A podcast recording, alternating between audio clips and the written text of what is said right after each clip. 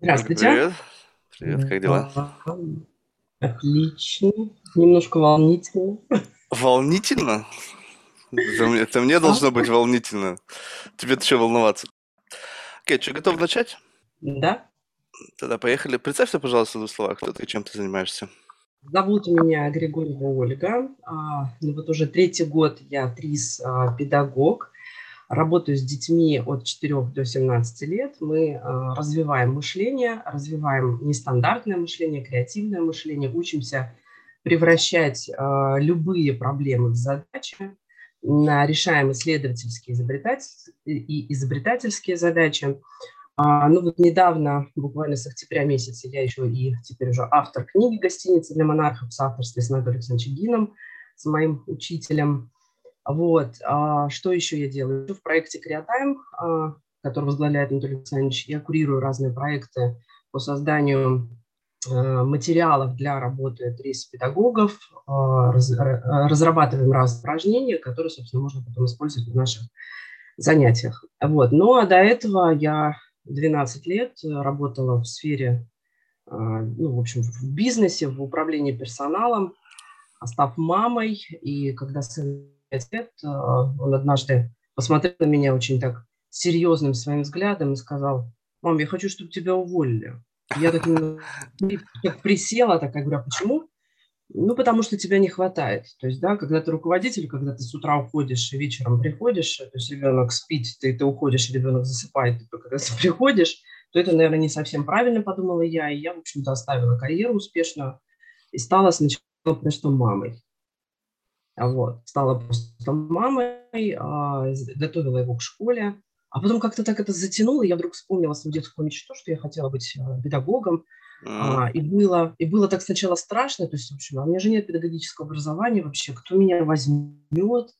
А Вот, а потом думаю, так, стоп, ну, у меня же, в общем, достаточно развитые компетенции, которые весьма могут быть полезны в работе с детьми, почему бы и нет.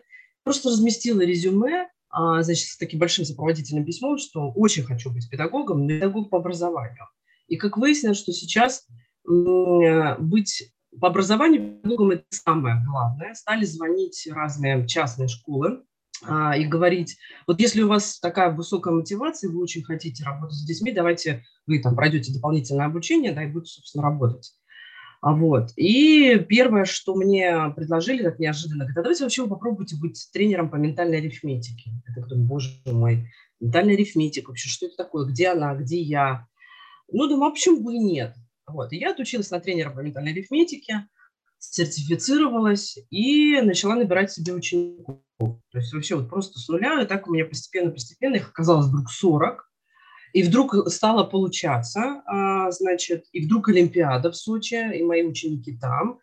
И тем не менее, я понимаю, что это, конечно, все здорово, но с другой стороны, это все-таки не тот навык, который нужен детям вот в жизни. Да? Ну, уметь считать сейчас можно с помощью техники. А в методику входило изучение также, вернее, несколько там упражнений из ТРИС-педагогики. Я вот окунулась в это, стала изучать, что это такое, и поняла, что, в общем-то, это действительно то, что нужно детям, то, что развивает мышление. Я стала искать, а, где мне поучиться, у кого мне поучиться, собственно, э, значит, как стать педагогом. Я очень тщательно подошла к выбору проекта, нашла Анатолия Александровича, кучу пересмотрела видео с ним, с Евгенией Гиной, его дочерью, и поняла, что вот а, подход, который они транслируют, а, это то, что мне нужно, да, их ценности, они совпадают с моими ценностями. Пошла а, учиться к ним, отучилась, успешно сертифицировалась, и вот с а, июля 2019 года а, я в педагогике, я думаю, что это навсегда. м.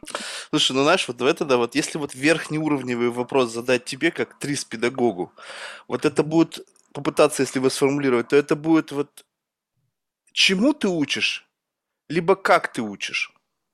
А, и, и то, и другое. Да, Не-не-не, очень давай вот важно. попробуем, вот как бы, если вот на самой верхушке, ну как бы вот представь себе, что на верхушке только одно место для одного. Либо чему, либо как. Я правильно Да, понимаю? ну может быть вообще что-то совершенно другое. Может быть, я, я, знаешь, как бы тебе в ловушку сам сформулировал вопрос, который, в принципе, по сути, он заведомо неверный. Но если уж прям ловушка, то я тогда, наверное, вот так вот выкручусь и отвечу. Что самое главное, чему я учу детей, да, чему мы, педагоги, учим, чему нас э, научил Анатолий Александрович, прежде всего э, это быть смелыми, мыслить смело. То есть, mm. когда ты сталкиваешься с какой-то а, проблемой, а теперь для нас это уже, конечно, не проблема, мы сталкиваемся исключительно с задачами, да, и нас окружают исключительно жизненные задачи, а, нужно быть смелым, нужно взять на себя вот эту смелость и ответственность, решить ее. То есть не испытывать а, стресс. Вот а, люди же, да, когда попадают в какие-то сложные, на их взгляд, ситуации, что у них? У них сначала вот страх, стресс, они не знают, а, что делать, паника какая-то начинается, неуверенность от этого и так далее. А мы с детьми учимся сразу брать эту проблему в оборот, превращать ее в задачу, и, используя определенный набор инструментариев, решать ее. Да? Угу. И вот э, каждое занятие мы с детьми именно этому учимся. Что бы ни происходило, детские это проблемы, потом они будут более сложными в жизни, да, это всего лишь задачи. Вот будь смелым и начни это решать. Вот смотри, вот это получается, ты сейчас мне ответил, но у меня в голове все равно не ложилось. То есть вы, э, с одной стороны, вы учите чему-то, но вы учите, но даете инструментарий, то есть вы даете ответ как. Да, безусловно. Подожди, так вот тогда что важнее? Важнее понимать проблему, либо иметь инструмент для ее решения? Сначала нужно понять, что, э, что нужно решить, да, то есть uh-huh. проанализировать, что мы имеем, что в итоге мы хотим решить. И вот здесь есть такое понятие конечный идеальный результат, чего мы в итоге хотели бы в идеале достичь. Да? А дальше, зная уже, как этого достичь, начинаем использовать определенные инструменты собственно, решать эту задачу. То есть сначала это равно анализ, с чем мы столкнулись, с чем мы имеем дело, да? а дальше уже как решить. Понятно. Просто в, лично в моей голове как-то вот так это витает. Почему вообще, откуда этого корни этого вопроса? Что образование сейчас как бы делится условно на чему учить и как учить. Потому что, вроде как бы, потому что к чему учить очень сложно, потому что мир так быстро меняется, что непонятно, то есть какой-то, чему вообще нужно, что, что потребуется детям спустя там 10-12 лет, сколько сейчас там в школе учатся, да, а потом еще, когда, когда каждые 5 лет вообще что-то настолько сильно меняется, что непонятно. Другой вопрос, как учить? Типа все сейчас говорят, что вот там дефицит внимания, эти все там планшеты, там экраны, детей вообще сколько не цепляет, неинтересно, скучно, отсюда все там типа якобы там дефициты, все, все, все эти симптоматика, которую как бы пытаются лечить. И вот тут вопрос-то, вот вы-то для себя, получается, избрали все-таки к чему учить, а не как?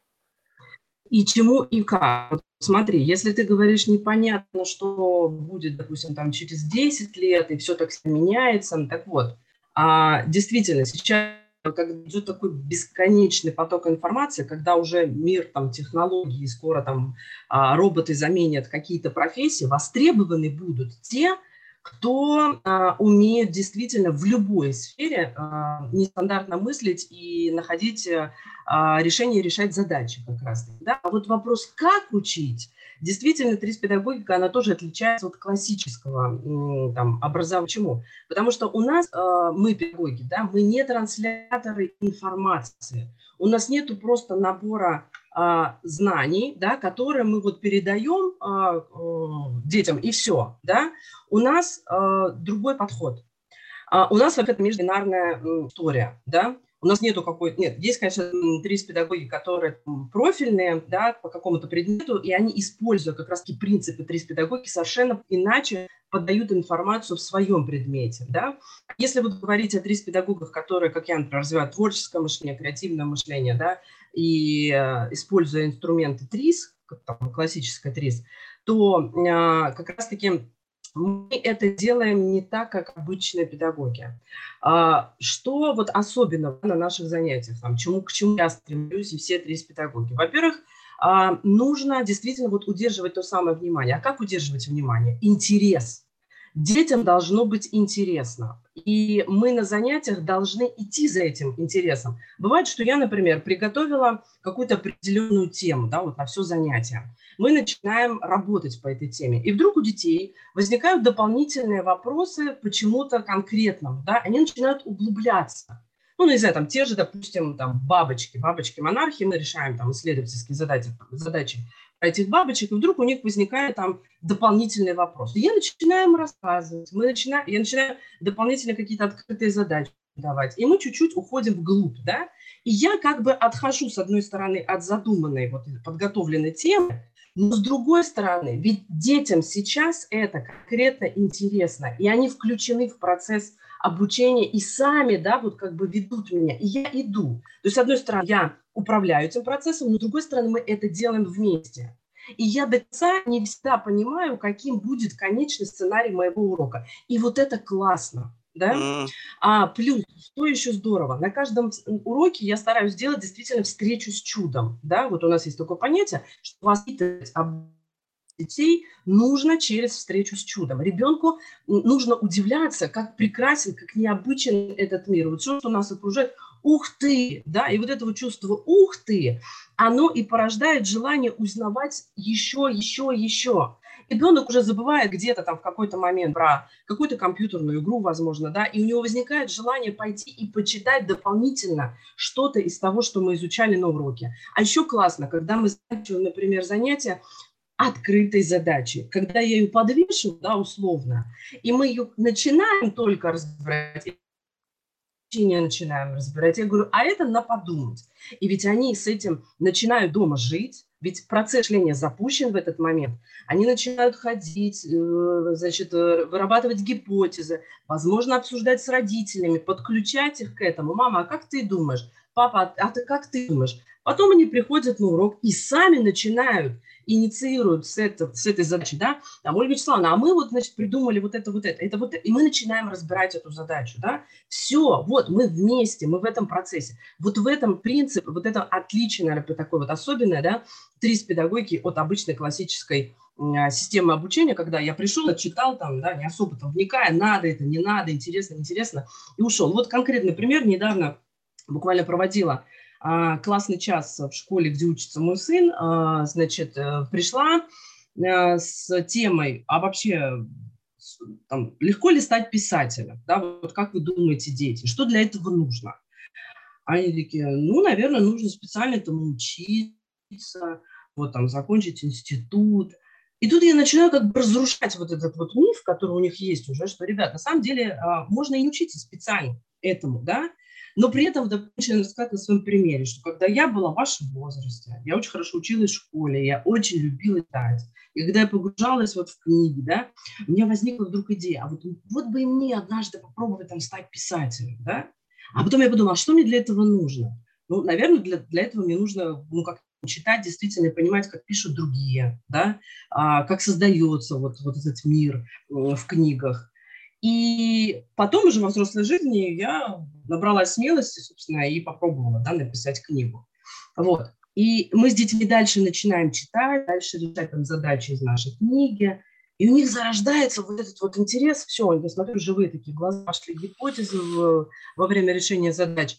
И самое классное, что после этого пришел сын и рассказал, что одна девочка из класса говорит, а я теперь тоже решила стать писателем. И я понимаю, что вот оно, да, что вот эти вот 45 минут, они уже были прожиты не зря. То есть Слушай, уже зародилось вот это вот зерно, заложилось, да, которое потом может вот прорасти. Вот это к вопросу как. Но это все равно получается как вот, ну, то есть можно идти через боль, да? Ну, то есть, ну, не знаю, вот тут очень важный момент. Мне недавно действительно указали на то, что можно идти через удивление. У меня как-то жизнь всегда складывалась, что я шел через боль. То есть мне вся, все, весь образовательный процесс у меня всегда ассоциировался с некой болью. Ну, болью не физического плана, а, а как бы заставляя себя ты как бы как-то вот, это вот какой-то mindset, когда ты себя заставляешь, и это потом как вот зарубки какие-то остаются, и ты потом за эти зарубки цепляешься. У меня всегда вот какой-то до последнего складывалось ощущение, что все приятное и как бы вот такое удивительное – оно как вот влетает и вылетает. Ну, то есть вот оно как-то вот не оседает, такое ощущение, что потому что оно настолько приятное, оно абсорбируется целиком. Ну, то есть, и вот, и потом, когда это сходит на нет, не остается ничего, только воспоминание о том, что когда-то был этот вау-момент. Мгм. Вот, и вот, э, вот образование такого плана, когда тебя кормят только тем, что вкусно, ну, представь себе, что иногда ведь как бы вот это надо есть что-то, что полезно, а иногда полезно не очень вкусно. И вот как вот здесь вот, потому что такое ощущение, что вот сейчас все об этом, вот как бы вот о том, чтобы ребенок был как бы вау-вау-вау, да, ему ловить его внимание, ловить его интерес, то есть постоянно давать ему сладкие конфеты, вместо того, чтобы иногда лук есть, там, знаешь, вот это вот что-то такое. Марк, так эм, классный вопрос. Смотри, э, с одной стороны, да, вау-эффект, ух ты, это интересно, и при этом никто не говорит, что не, не приходится очень много работать. Ведь э, на самом деле, когда перед ребенком стоит открытая задача, изобретательская там, или исследовательская, э, это ведь непросто. Э, вообще начать вырабатывать, э, там, ну, первую, там, сгенерировать первую свою идею, первую какую-то гипотезу. А что бы это могло быть и почему? И вот на первых этапах действительно у детей возникают сложности да, с этим. И бывает, что вот иногда дети сидят и говорят, я вообще не знаю. А, и это нормально, да, и мы, соответственно, строим вот, а, процесс обучения таким образом, чтобы сначала это было не так сложно, ну, чтобы это было, чтобы ребенок почувствовал успех, а дальше ведь мы усложняем, усложняем, задачи становятся еще сложнее. И инструменты, которые мы изучаем, изучаем для решения этих задач, непростые. Попробуй-ка ты сформулируй противоречия да, для решения задачи. Это ведь самое сложное, ну, такое вот вообще там, даже для взрослых. Да? Попробуй-ка ты сейчас сформулируй, а потом еще и примени какой-то инструмент, чтобы разрешить это потом противоречия. Это кажется, возможно, что а вот если ух ты, если эмоции, если вот здорово, то значит это вот как-то вот легко. Нет.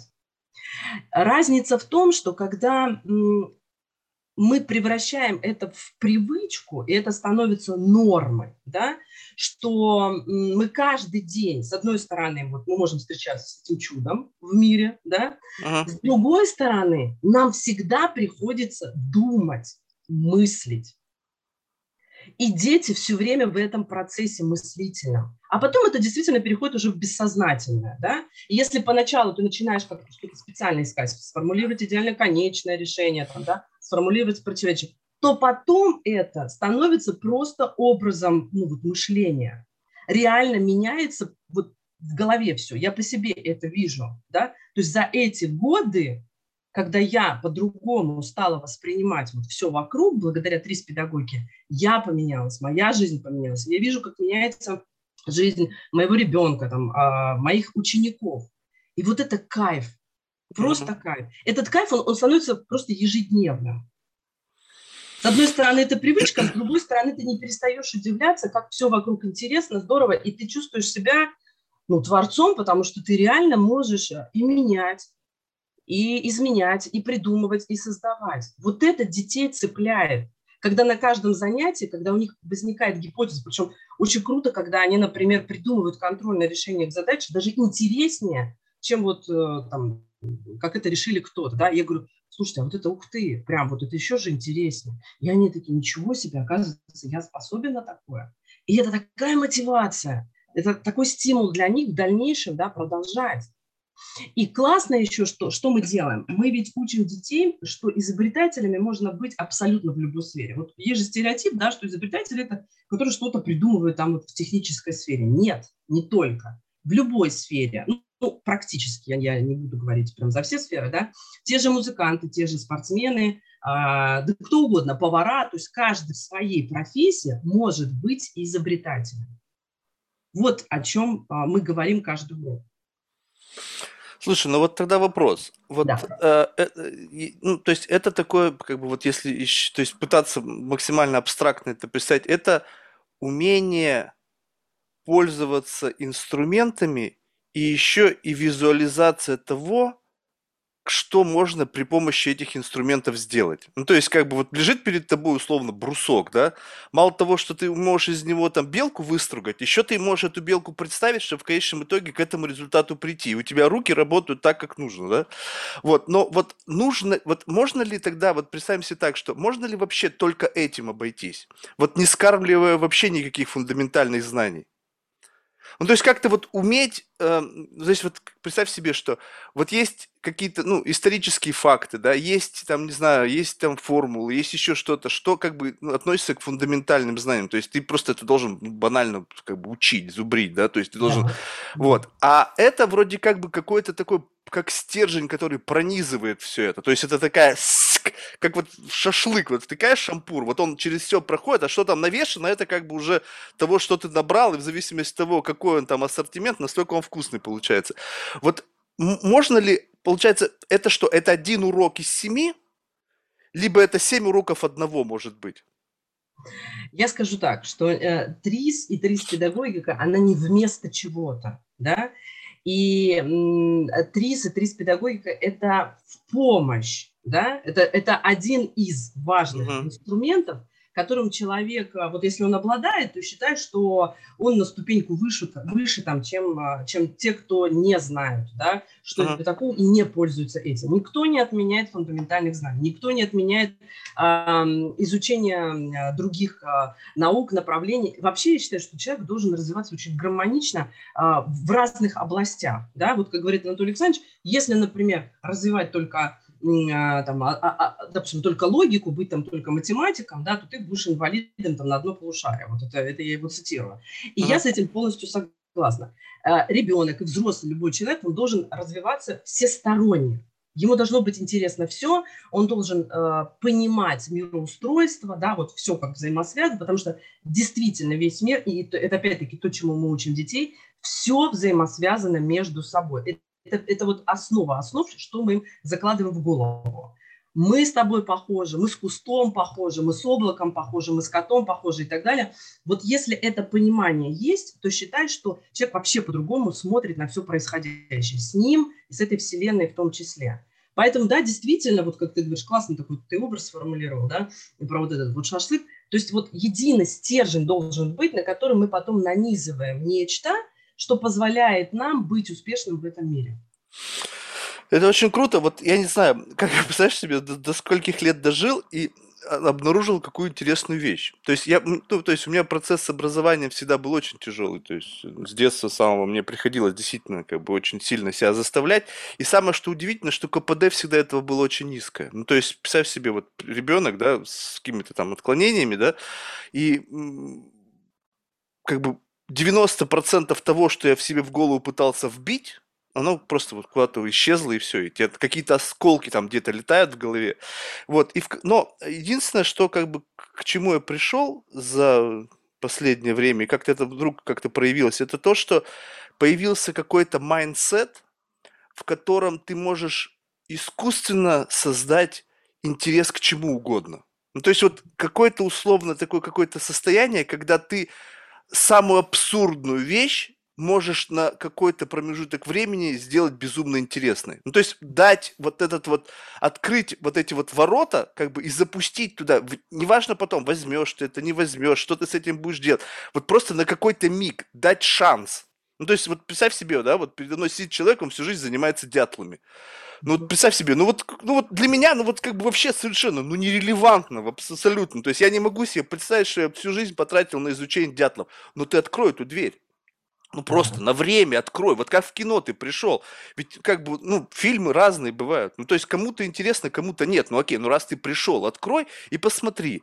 И вот возможность впускать в себя что-то новое без предубеждений, вот как-то вот просто вот и посмотреть, какой этот отпечаток внутри тебя оставит, вот какой флейвор остается, да, просто по крайней мере. И чем больше у тебя вот набора вот этих флейворов, вот этих вот послевкусий от чего-то нового, тем, мне кажется, богаче твой мир. То есть, если ты все время жрешь там колбасу с батоном, да, то тебе устрицы дадут, ну, наверное, ты не, не поймешь, ну, как бы, все, все вот это вот магию вкусов. А чем больше ты пробуешь, тем, соответственно, у тебя уже есть, как бы, вот начинает формироваться какая-то некая система ценностей, мнений. Не просто насчет отрицалого в жизни каком-то, ой, неинтересно, все говно. Откуда ты знаешь, ты пробовал? Вот как можно решить, не попробовав? И мне кажется, пробовать нужно как можно больше. Ну, то есть, как бы действительно абсолютно больше. И вот если зародить вот какой-то вот такой инструмент, который просто вот именно на уровне инструментария, не на уровне просто какой-то сумасшедшей тяги к чему-то, а именно вот mindset. Раз, и я в этом состоянии. И мне вот хоть что ты мне, хоть про, не знаю, про тараканов рассказывай, хоть про слонов, хоть про астрофизику, хоть там про шахматы, и я буду в этот момент просто как губка впитывать все, потому что я настроил себя так, что что бы ты мне ни говорил, мне интересно. Это ты говоришь про, э, ну, я как понимаю, про любознательность, да, скажем так. Только, которая... только искусственно, доведена до, до, до инструментарного состояния. Да, смотри, в любом случае, на мой взгляд, и я буду опять-таки исходить из себя, там, да, из своего опыта, а, любознательность, она прививается на примере, в том числе, если мы говорим ну, про детей прежде всего, да, прививается на примере кого-то в том числе. Вот я, я вот про себя тогда, ты про себя, я немножко тогда про себя тебе расскажу. Mm. Я была ребенком, которому было интересно вообще все. Ну, чтобы ты понимал, да, значит, э, я сама инициировала э, свой поход э, в 6 лет, значит, поступление в музыкальную школу. Ну, прям сама пошла, сама, значит, пришла, так и говорю, я хочу в музыкальной школе учиться. У меня старший брат учился по классу виолончель, а я очень хотела на фортепиано играть, но я поступила, я поступила, значит, в 6 лет, пришла домой, поставила просто перед фактом свою маму, говорю, я вот поступила в музыкальную школу, купи, купи мне, пожалуйста, фортепиано. Она говорит, ну некуда нам ставить, будешь играть на виолончели. А вот, ну ладно, виолончели, а там, э, значит, струнников э, всегда фортепиано второй инструмент. Ну ладно, виолончель, так виолончель, виолончели плюс фортепиано, ну тоже неплохо. Вот, э, и так вот было со всеми кружками. Я пошла в хор, записалась, там танцевали. В итоге 8 кружков, музыкальная школа, а, общеобразовательная школа, везде все успеваю, мир книг, библиотека, литературное чтение, там, да. Мне было интересно все. А, я не понимала детей, которые ничего не делали, которые вот просто ходили там, слонялись что-то там по улице, да. А, я к чему? Я к тому, что моя мама была очень таким тоже увлекающимся человеком, несмотря на то, что там работа, семья, там, да, она занята, и тем не менее она все время а, что-то новое изучала, вот чему-то научилась, что-то наделала, я это видела. Я видела там пример еще других таких же взрослых людей, э, сверстников своего брата, которые все время чем-то занимались. И это в том числе формировало во мне вот ту самую какую-то любознательность. Да? Потом в 13 лет я, значит, подумала, я росла в маленьком городе, я так в 13 лет, помню, иду по городу, понимаю, что все, мне здесь тесно. Я, в общем-то, все здесь уже изучила. Я где можно было себя попробовала. И надо куда-то дальше, да? Надо брать Москву, решила я тогда в 13 лет. И вот, э, вот эта вот э, амбиция, вот это желание, что все, вот там-то можно будет развернуться, это была такая сильная мотивация на то, чтобы дальше стремиться что-то изучать, чему-то учиться. Причем я понимала, что э, моя мама не сможет там где-то платить. И только вот мои мозги, да, мое образование мне позволит конкурировать в той самой Москве поступать там в университет, да, и дальше там развиваться. И вот представь, вот эти, вот, вот, вот эти амбиции, вот это желание там, чего-то добиваться позволили мне конкурировать значит, э, в одном из ведущих вузов Российский университет дружбы народа 18 человек на место, да, когда мне говорят, куда ты вообще лезешь? Mm. Куда? Вот там, там такие там дети, они там где-то учились э, в Англии, кто-то еще, а, а ты из Брянской области, куда ты, куда ты? А я понимала, что ну и что?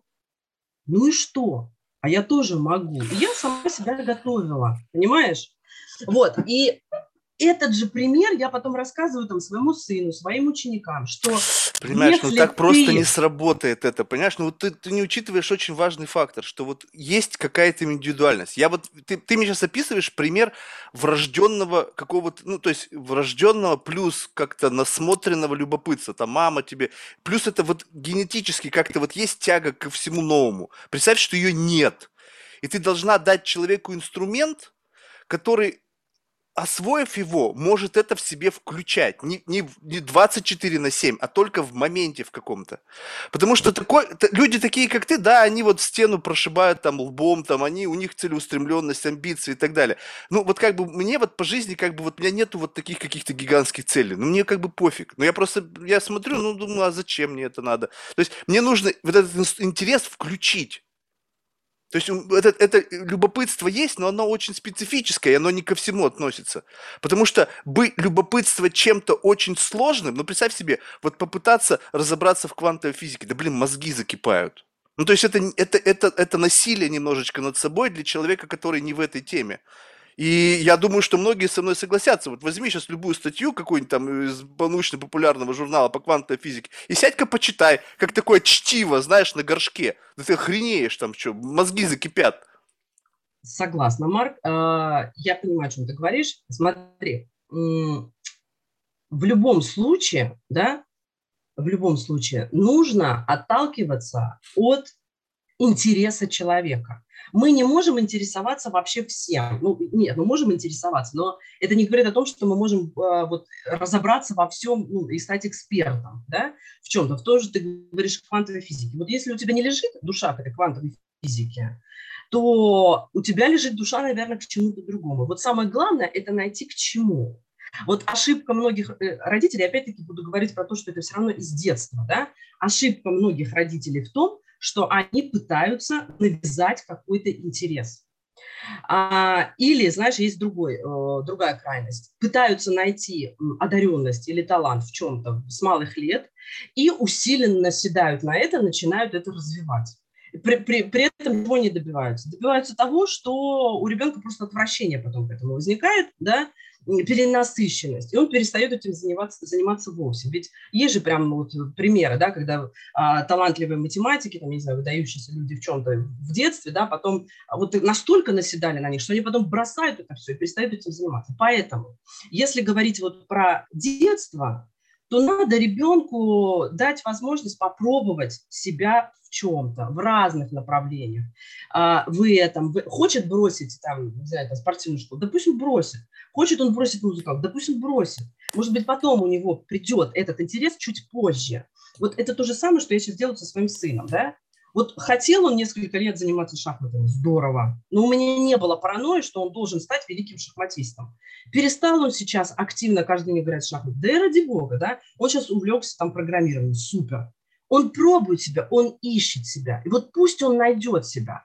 Вот пусть этот интерес, он э, сам проявится. А для этого важно, конечно же, в том числе еще и среда, в которой ребенок находится. Вот опять-таки, возвращаясь к Анатолию Александровичу, он говорит про огурцы. Если огурец поместить в рассол, он становится соленым.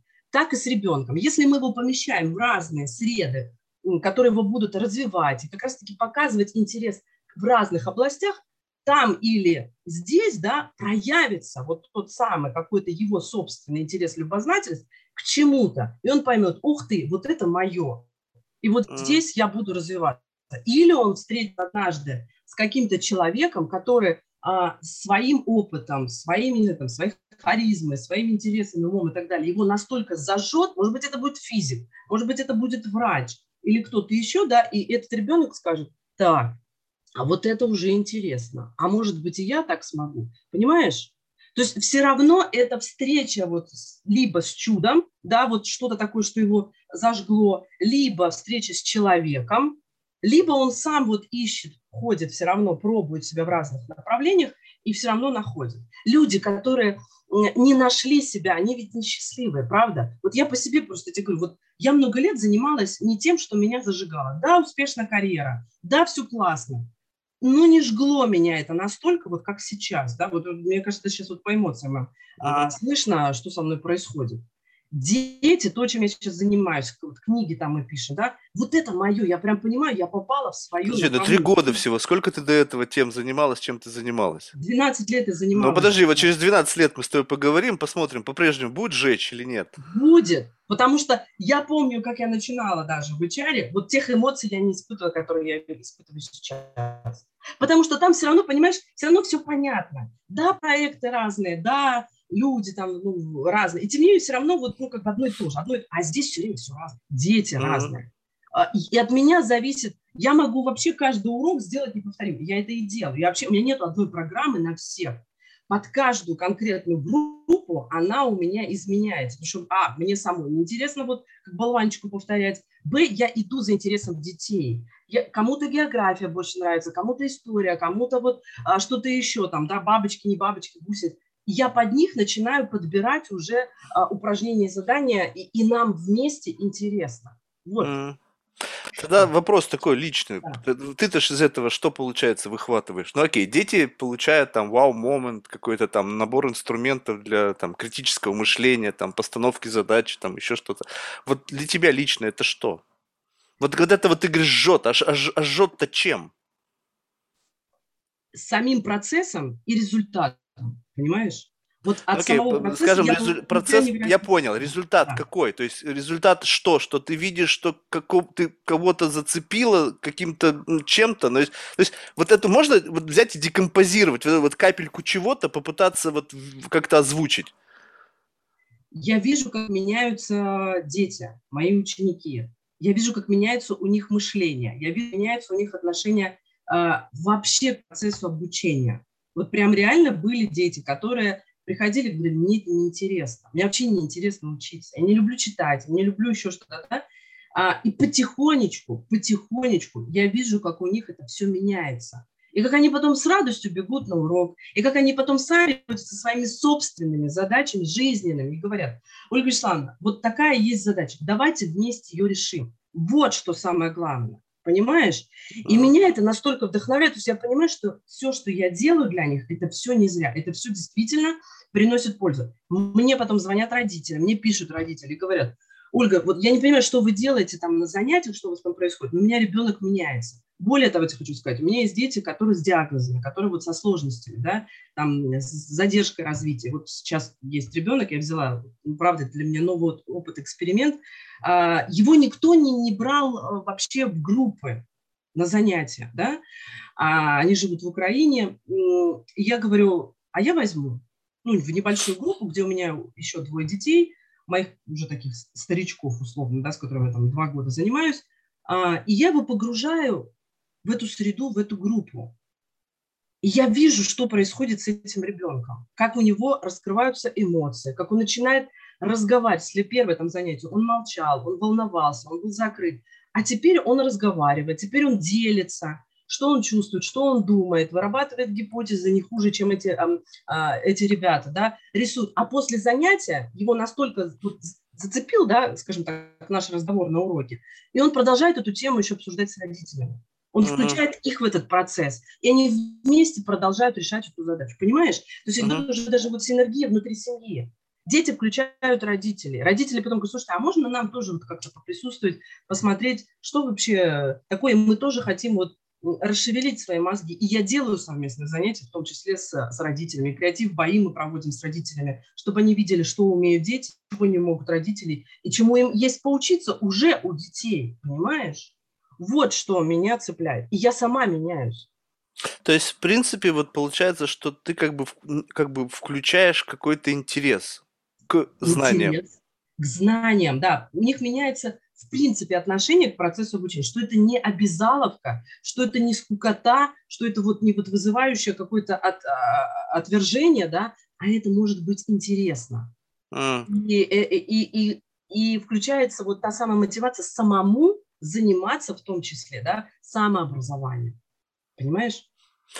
Слушай, ну вот, вот по-прежнему меня бесп... ну, как бы не отпускает вопрос. Ну окей, вот скажем так, что если взять весь образовательный процесс и вот как бы его разделить там на какие-то кусочки. Вот скажем, то, о чем ты говоришь, ну это вот вишенка на торте. Mm-hmm. Вот как меняется отношение к тяжелому? Ну то есть вот понятно, что там есть тяга узнавать что-то новое. Окей, это включилось.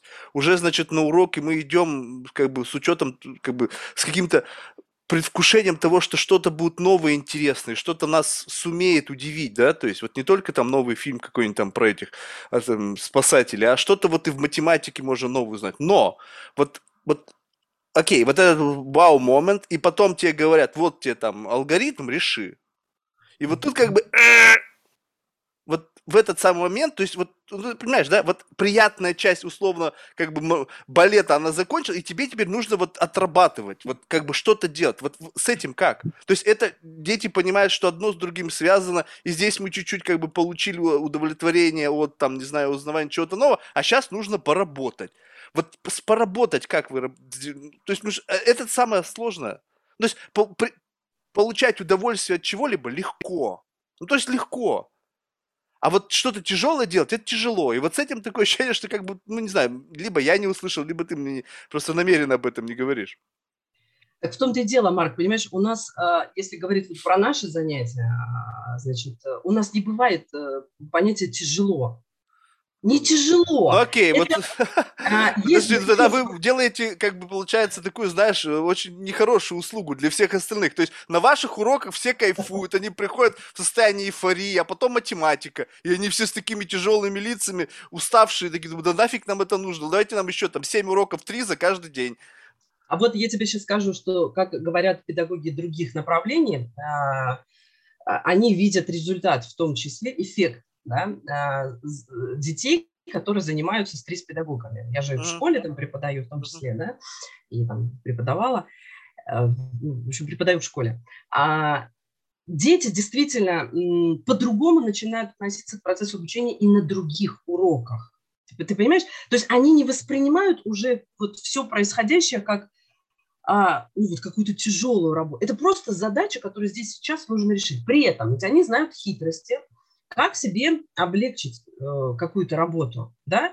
Если, ну, вот, вот смотри, есть какая-то сложность. Я не знаю, ну давай приведи мне какой-то пример конкретный, чтобы я тебе показала, как это работает.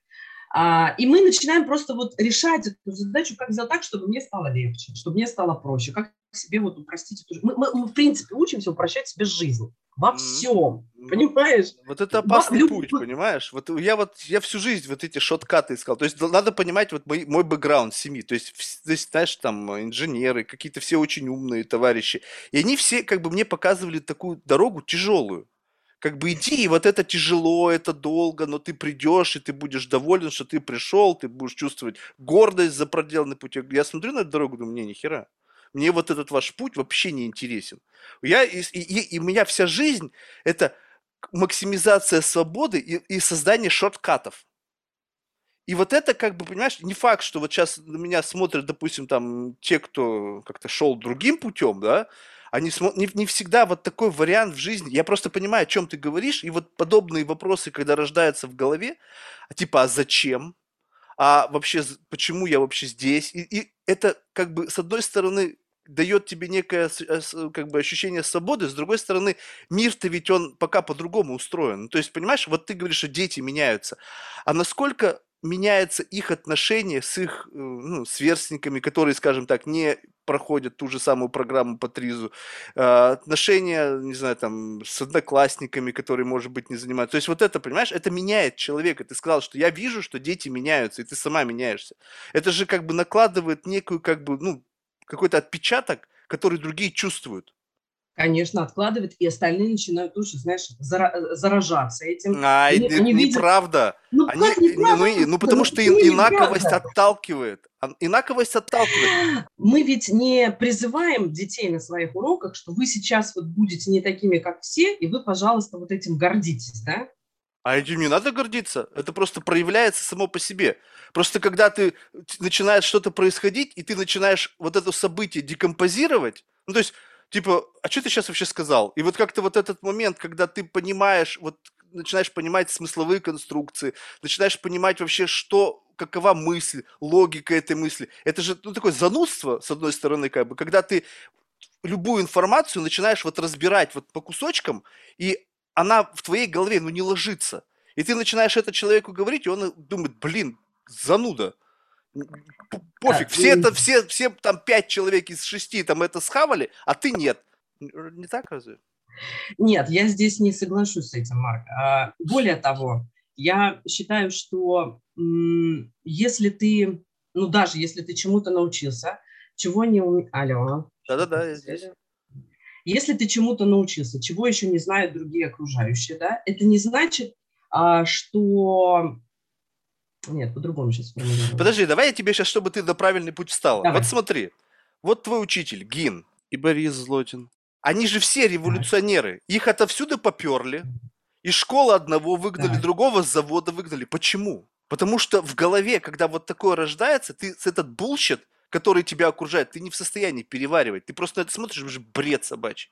Просто бред. А плюс внутренняя свобода, умение выражать свою точку зрения, не бояться выражать точку зрения, с чего ты, собственно говоря, начинала, приводит к чему? Что люди в массе не готовы это слышать. Ну, не готовы. Все хотят, чтобы елейный какой-то там бульон лили в уши бесконечно, были инлайн со всей какой-то агендой, И вот тогда ты вот в этом обществе живешь. Вот таких вот рождения таких маленьких революционеров, я бы так это сказал, которые открыто мыслят, не боятся высказывать точку зрения, приведет к тому, что в какой-то момент времени начнется проблема, вот как бы, как бы у меня например, без царя в голове, подтверждение сомнения авторитетов, вот всех там правил и так далее. То есть вот это вот какая-то такая надстройка, которая меняет человека вот так. И сейчас ты не можешь сказать, что это не так, потому что все твои учителя, они как раз-таки вот такие. И это как бы, это вот следствие, это не, это, возможно, это как бы органика с их стороны, да, и они просто на эту органику накинули трис и как бы с одно с другим заработало. Но мне кажется, что как раз-таки то, что они это в себе как бы развили, вот такой эффект возымело на их жизнь. Марк, а зачем они революционеры? Зачем они вообще все это делают? Чтобы что? Чтобы э, сделать человечество лучше, чтобы сделать этот мир лучше. Как бы пафосно это не звучало, правда? если не будет таких людей, то, собственно, наш мир не будет меняться. И, ну, давай вот посмотрим, если вот откровенно говорить, про систему образования, ну, про разные страны, да, если mm-hmm. так вот взглянуть, в большинстве своем ведь все плохо. Ну, откровенно будем говорить, все плохо. И к чему все идет? К тому, что будет еще хуже. И лично я, да, и Анатолий Александрович и наши все там три педагоги, все, кто с нами в нашей армии, все мы уверены, что только изменение системы образования может изменить дальше, знаешь, ну, по каскаду, да, все остальное вот в стране, там, в мире и так далее. Потому что все начинается с образования. Вот если мы не будем влиять на то, какими будут дети сейчас, потом, то, собственно, ну, а зачем тогда вообще все? Понимаешь?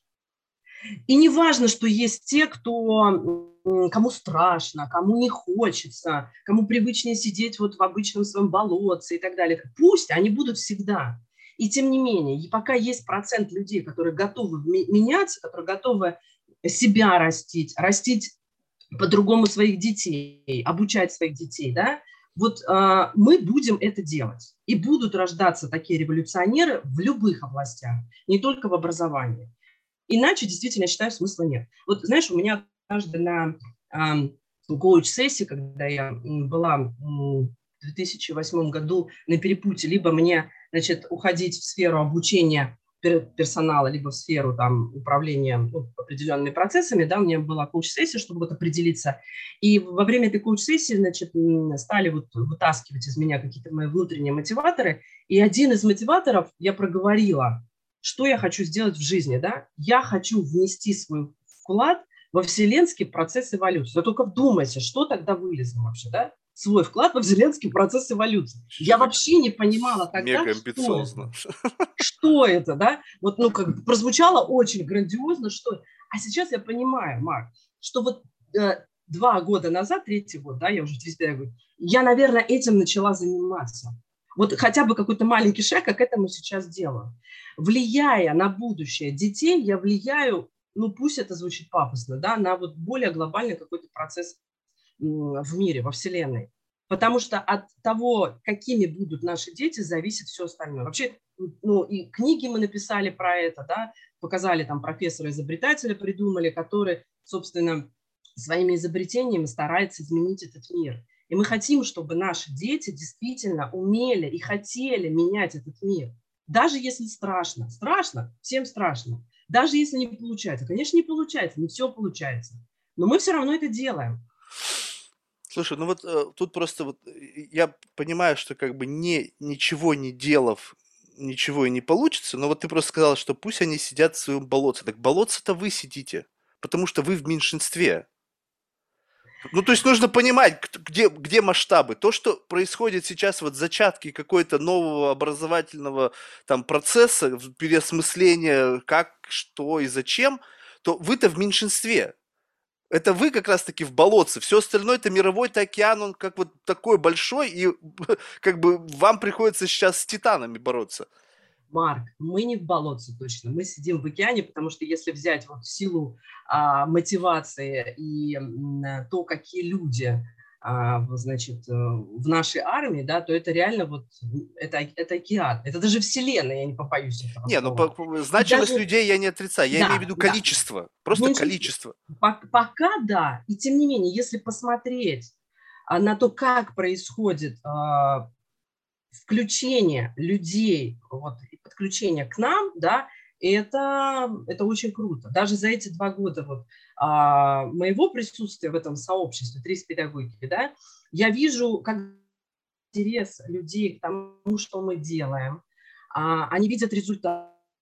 Люди стали хотеть к нам попасть. Да, мы, мы ведь всегда открыты, мы показываем, мы транслируем, мы говорим, пожалуйста, мы, вот приходите к нам. И люди приходят вообще в эту педагогику из разных областей, так же, как я, да, и юристы, и экономисты, да кто угодно. Не потому, что они вот просто, не знаю, ну, вот захотели поменять там свою жизнь. Они действительно видят в этом ценность и считают, что они тоже могут повлиять на этот общий такой процесс изменения системы образования, и они включаются. И я верю, что будет еще больше людей. И, и, и чаще, и быстрее это все будет происходить, понимаешь? Ну, надо же вот, начинать. Ну, нет, с этим я согласен. Но, то есть, э, получается так, что, чтобы я правильно в голове понял, то есть, ТРИС педагогика – это как бы просто один из новых предметов, который нужно добавить в образовательный процесс. Это не революция внутри образования. Это просто, вот смотрите, вот у вас есть классическая модель образования, она, грубо говоря, как-то вот из этих шариков состоит, но они между собой вот на одну шпажку, они не насажены. Давайте мы вам дадим вот эту шпажку, вы делаете то, что вы делаете, ну только мы еще шпажку сделаем, чтобы системность была какая-то, чтобы можно было вот этим всем процессом как бы управлять, а не просто как бы вот летают какие-то навыки, и ты не поймешь, что, за что хвататься. Либо же это вот революция внутри системы образования, что вы пытаетесь перетряхнуть всю модель и как бы заново ее собрать, но уже как-то вот учитывая требования времени, перспектив развития, то это вашу, ваш вижен, который ну, должен быть, вот как, каким должно быть образование и так далее. Угу. А, смотри, вот инструментарий, да, а, классической ТРИС, которую используют э, в обучении детей в ТРИС-педагогике, да, а есть принципы ТРИС-педагогики, и это вот как раз-таки принципиально новый подход к тому, как обучать детей в том числе. И вот если говорить про изменение вообще системы образования, то действительно нужно начать с изменения принципов обучения детей. Вот я тебе говорила, да, что мы не трансляторы, и это принципиальное отличие, потому что классический учитель просто приходит, отчитал тему и ушел, да? а у нас другой принцип. Значит, есть вот действительно набор инструментов, которые используют а, педагогов тому, что и как обучать, понимаешь? Поэтому это и инструментарий, и принципы. Вот что нужно сделать, чтобы вообще изменилась система. Да, но большинство педагогов, которые трансляторы, им просто не платят вот за вот этот вот каждый день, э, вот эти вот э, танцы с бубнами, которые вы устраиваете для детей. Вот если бы приплачивали за это, он бы, наверное, был бы интересным. Если бы был бы какой-то индекс интереса учеников, и это было бы как надбавка, Поверь мне, многие бы из них бы... А просто common sense. Я не вижу смысла. Мне платят 3 копейки, какого хрена я должен тут еще что-то пытаться выдавить? У меня есть образовательная программа, вот мой план, я прочитал, все. Вот сколько заплатили, столько я и сделал. А, понимаю, о чем ты говоришь, Марк. А, с другой стороны, знаешь, я вот, ну, наверное, понятную вещь скажу, тебе ничего нового не открою. Mm. Менее, я считаю, что в образование должны идти люди, которые хотят этим заниматься. Понимаешь? Деньги это, ну вообще, если будем такой, деньги это не мотиватор. Деньги это лишь... но жить-то да, надо, жить-то, жизнь ведь есть. Все очень сложно, да, и нужно менять не только систему образования, много чего в государстве и так далее, и так далее. И тем не менее, а, люди должны у себя вот здесь вот что-то поменять. Не что-то, а вообще в принципе отношение к тому, что они делают. В любой сфере, не будем брать только образование, в любой сфере. Если ты это делаешь вот ради галочки или просто ради денег, то ну, эффекта не будет такого. Блин, ну подожди, вот... сейчас в образование в России люди ради денег не приходят, мне кажется. Там плюс-минус большинство людей, которые хоть какой-то в себе имеют, не знаю, там, тягу. То есть вопреки, потому что, ну, оч- очевидно, что есть более прибыльные специальности, да, то есть вот как бы э, учителем в школе там где-нибудь, не знаю, там в Барнауле или там, не знаю, в каком-нибудь еще там в Уфе, наверное, не очень как бы прибыльно быть. Поэтому туда уже изначально приходят люди с какой-то там миссией, целью. Просто это еще... Не всегда, Марк, не всегда. К сожалению, не всегда. Есть и те, кто... А, ну, вот так получилось. Но mm. ты мне скажи, вот много ли людей, которые э, э, осознанно идут э, в университет или в институт на определенную специальность? Нет, ведь многие... Блин, ну это не одно и то же. Ну, многие поступают вот потому, что ну так получилось или так вот, ну как бы... По остаточному принципу, куда взяли? По остаточному принципу, да. А мы говорим о другом, что если, если действительно говорить про революцию, как ты говоришь, в системе образования, то здесь вообще вот нужно менять и подход, и должны идти люди, которые ну, вот хотят этим заниматься. Смотри, я ушла от достаточно серьезных денег, да, поставив там свою карьеру. И я пришла в образование с, с нулем, и, и зарабатывала я поначалу, ну, прям совсем, будем говорить, мало, понимаешь? Я, я шла действительно не ради денег. Я шла за другим. И вот, и вот сейчас приходят в образование, ну, если будет там три педагоги, люди, которые вот не, не за деньгами идут, это сто процентов, за чем-то другим. Вот тут, и, и вот тут, понимаешь, у меня, то есть нужно понимать, что у меня немножко больной мозг, да, вот я просто вот э, все пытаюсь как бы вот разложить по полочкам.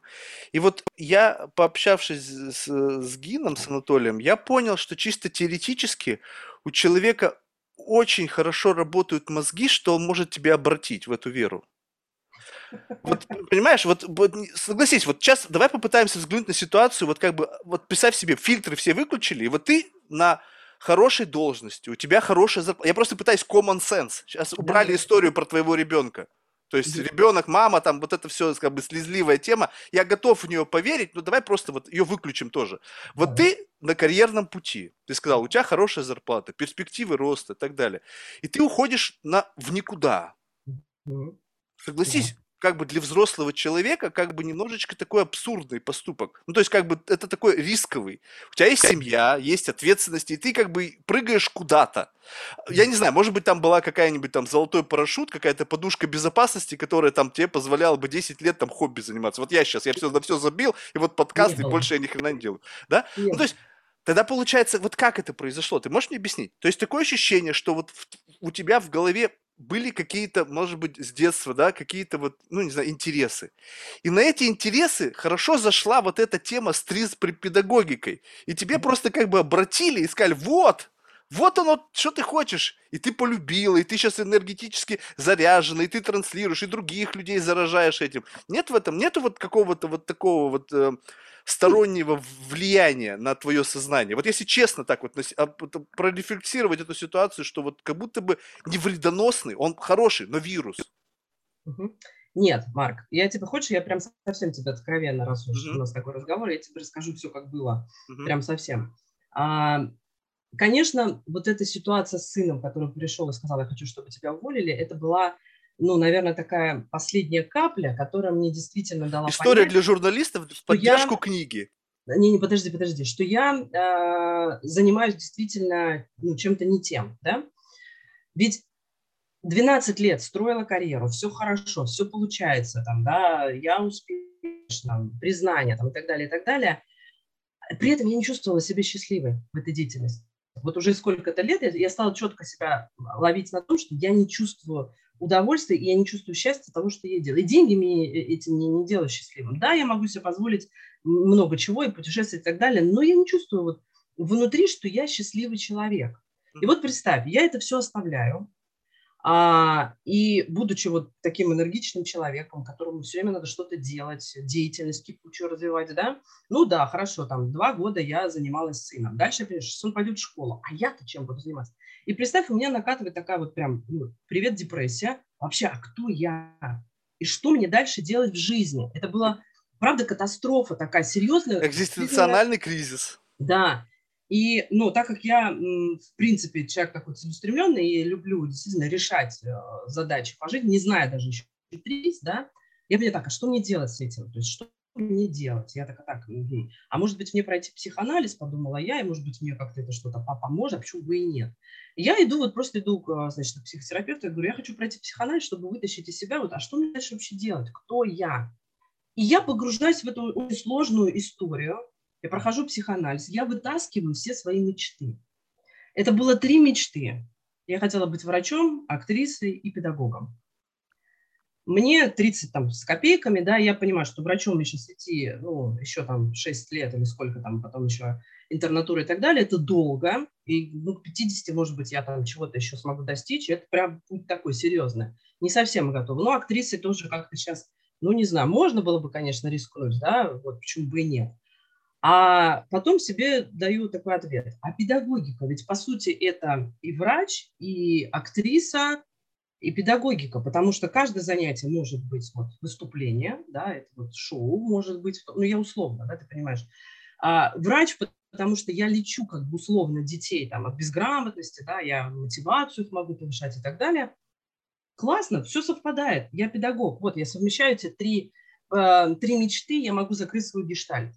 Понимаешь? И дальше я начинаю думать, а как мне это реализовать? И вот первый путь вообще, это вот ментальная арифметика, то есть что это вообще, как просто пробую себя как бы как педагога, получится или нет. Представляешь, какой у меня страх был? То есть, понятно, я управляла большими командами взрослых людей, я обучала взрослых людей, а вдруг дети передо мной – я, я не понимаю поначалу, что вообще мне с ними делать, да, то есть они же, они вообще другие, инструменты, наверное, другие управления, и мне приходится погрузиться э, в изучение э, литературы, э, детской психологии, управление групповой динамикой детьми и так далее, и так далее, то есть я начинаю кучу всего читать, все, все, все. Какая депрессия? Все прошло, то есть я, я занята делом, у меня возникает интерес, смогу, не смогу, вызов такой внутренний, да, и вдруг у меня получается и вдруг дети начинают меня любить. И, и самое главное, Марк, вот еще ты говоришь, почему я, да, педагогики, я вдруг поняла, а, что я люблю каждого ребенка как своего. Вот как бы сейчас это странно, может быть, не звучало, я их люблю,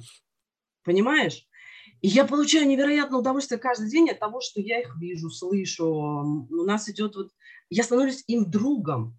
Они начинают мне доверять, доверять то, что они могут сказать своим родителям. Я могу им помочь каких-то ситуациях. Я так чувствую такую же ответственность внутри, что ничего себе. И вдруг я знакомлюсь с педагогикой и понимаю, что вот то, что там происходит, вот то, что транслирует Анатолий Александрович и, и, и остальные там мастера трис, да, это совпадает с моими ценностями. Интуитивно то, что я делала с детьми, вдруг, оказывается, это можно системно делать. Я понимаю, что мне не хватает вот структуры знаний, и я иду и получаю их. И, ух ты, оказывается, это вот прям вот наука, да, и я могу это постичь и потом делать это более правильно. Понимаешь? Вот если каждый человек будет э, заниматься тем, что делает его счастливым, вот тогда будет вообще все круто.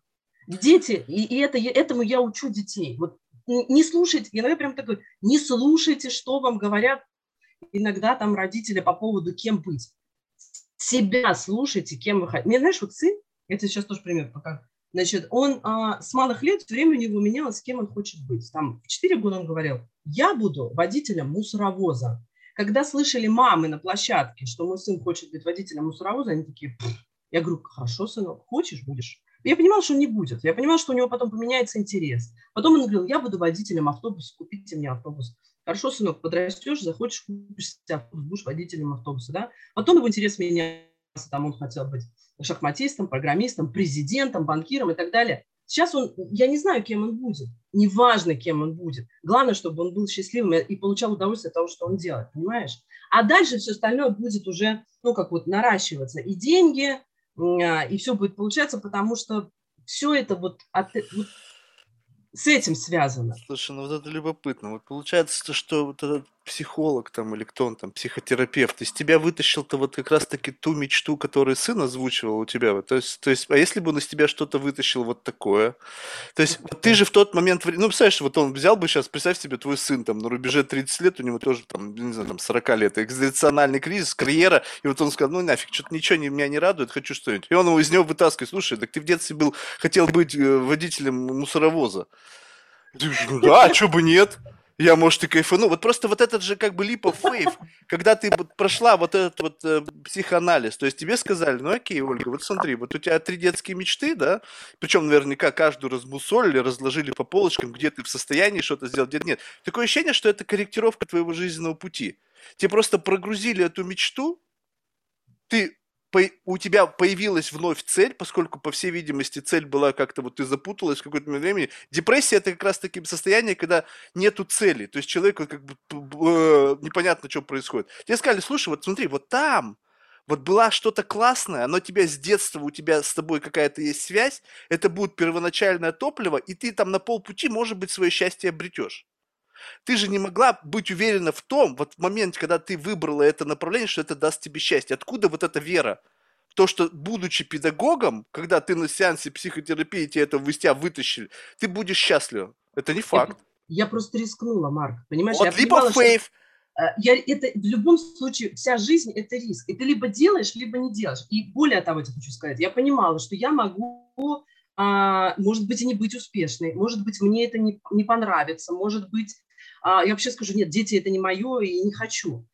И тем не менее, я себе сказала, я лучше сделаю, попробую и приму решение, мое или не мое. Понимаешь? Я всегда вот так пожить, я просто беру и делаю. Супер, тогда вот вопрос. Страшно, Просто беру и делаю, потому что, ну, а как иначе? Либо сидеть и думать, а как бы оно могло быть, либо все-таки попробовать и дальше, ну, себя менять.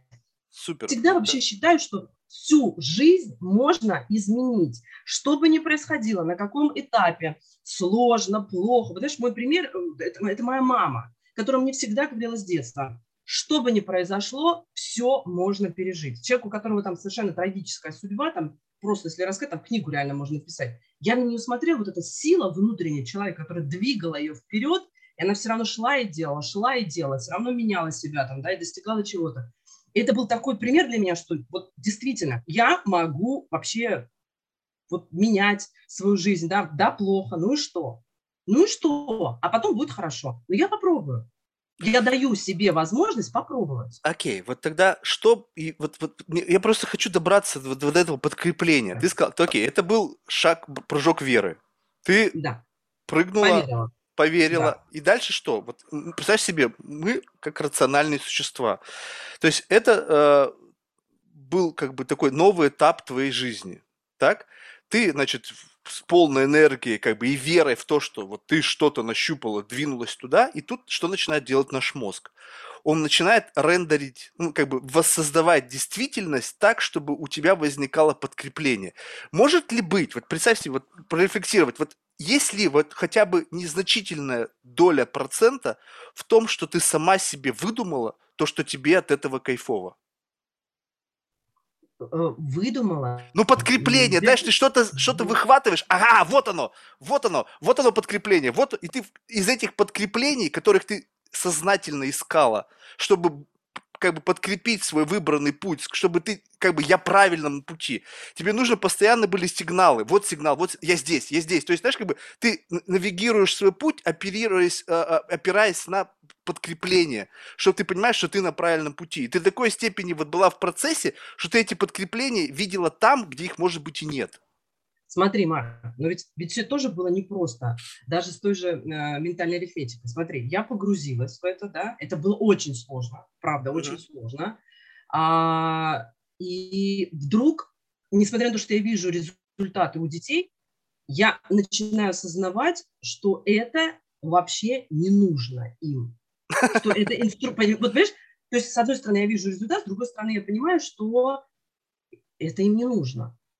Mm. Реально, можно, особенно когда мой муж, э, дети же на бакусе сначала, ну, если ты знаешь, да, вот со счетами, mm-hmm. а потом а, уже ментально начинается mm-hmm. визуализация mm-hmm. косточек происходит, они начинают вот так пальчиком двигаться, представляешь, что они косточки. Меня муж, когда видел вот запись там занятий, он говорит, Представляешь, взрослый человек приходит в магазин, вдруг достает пальцы, начинает что-то вот так вот в воздухе делать. Ну это же выглядит, ну, странно, вот как минимум, да? Uh-huh. Я такая сижу, слушай, а действительно это ведь как-то очень странно выглядит.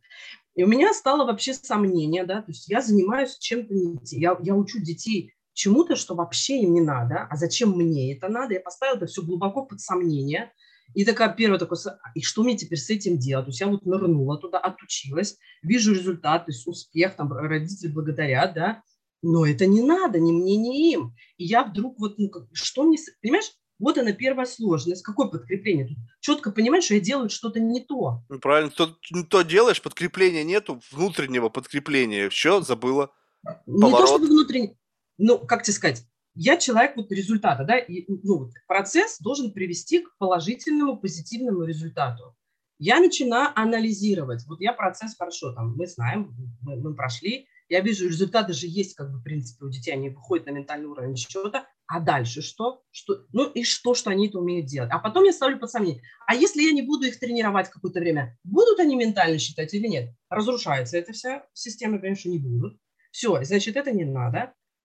И получается, подкрепления нет. Я понимаю, что это не нужно, нужно что-то менять. Я принимаю решение, что, значит, нужно чем-то заниматься другим.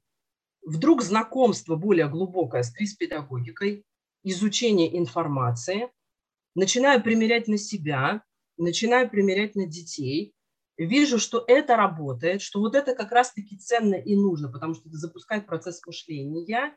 Я такая, ух ты, а вот теперь надо здесь попробовать и понять, действительно это полезно.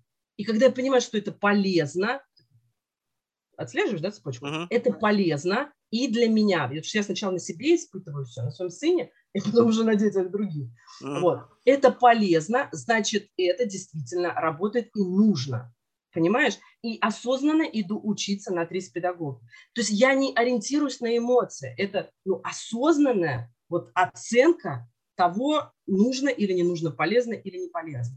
А, а естественно, когда я знакомлюсь уже с такими людьми, как Анатолий Александрович, там, Женя, его дочка и так далее, и так далее, со всем этим сообществом, я понимаю, что эти люди достигли того, что они достигли в том числе благодаря еще и таким инструментам. Э, то есть вот здесь происходит подкрепление, что это действительно работает. И я тоже хочу эти инструменты взять, быть успешной и обучать детей тоже с помощью э, ТРИС педагоги инструментов ТРИС быть успешными и получать удовольствие от того, как это происходит, и от конечного результата.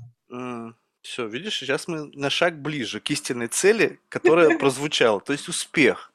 То есть просто ты, ну так, как по-взрослому сейчас уже, да, то есть ты просмотрела в какой-то момент времени перспективы, в каком из направлений я могу быть успешна, и где у меня есть потенциал для того, чтобы нивелировать как бы вот задержку, потому что тебе уже нужно было впрыгнуть в поезд, который едет.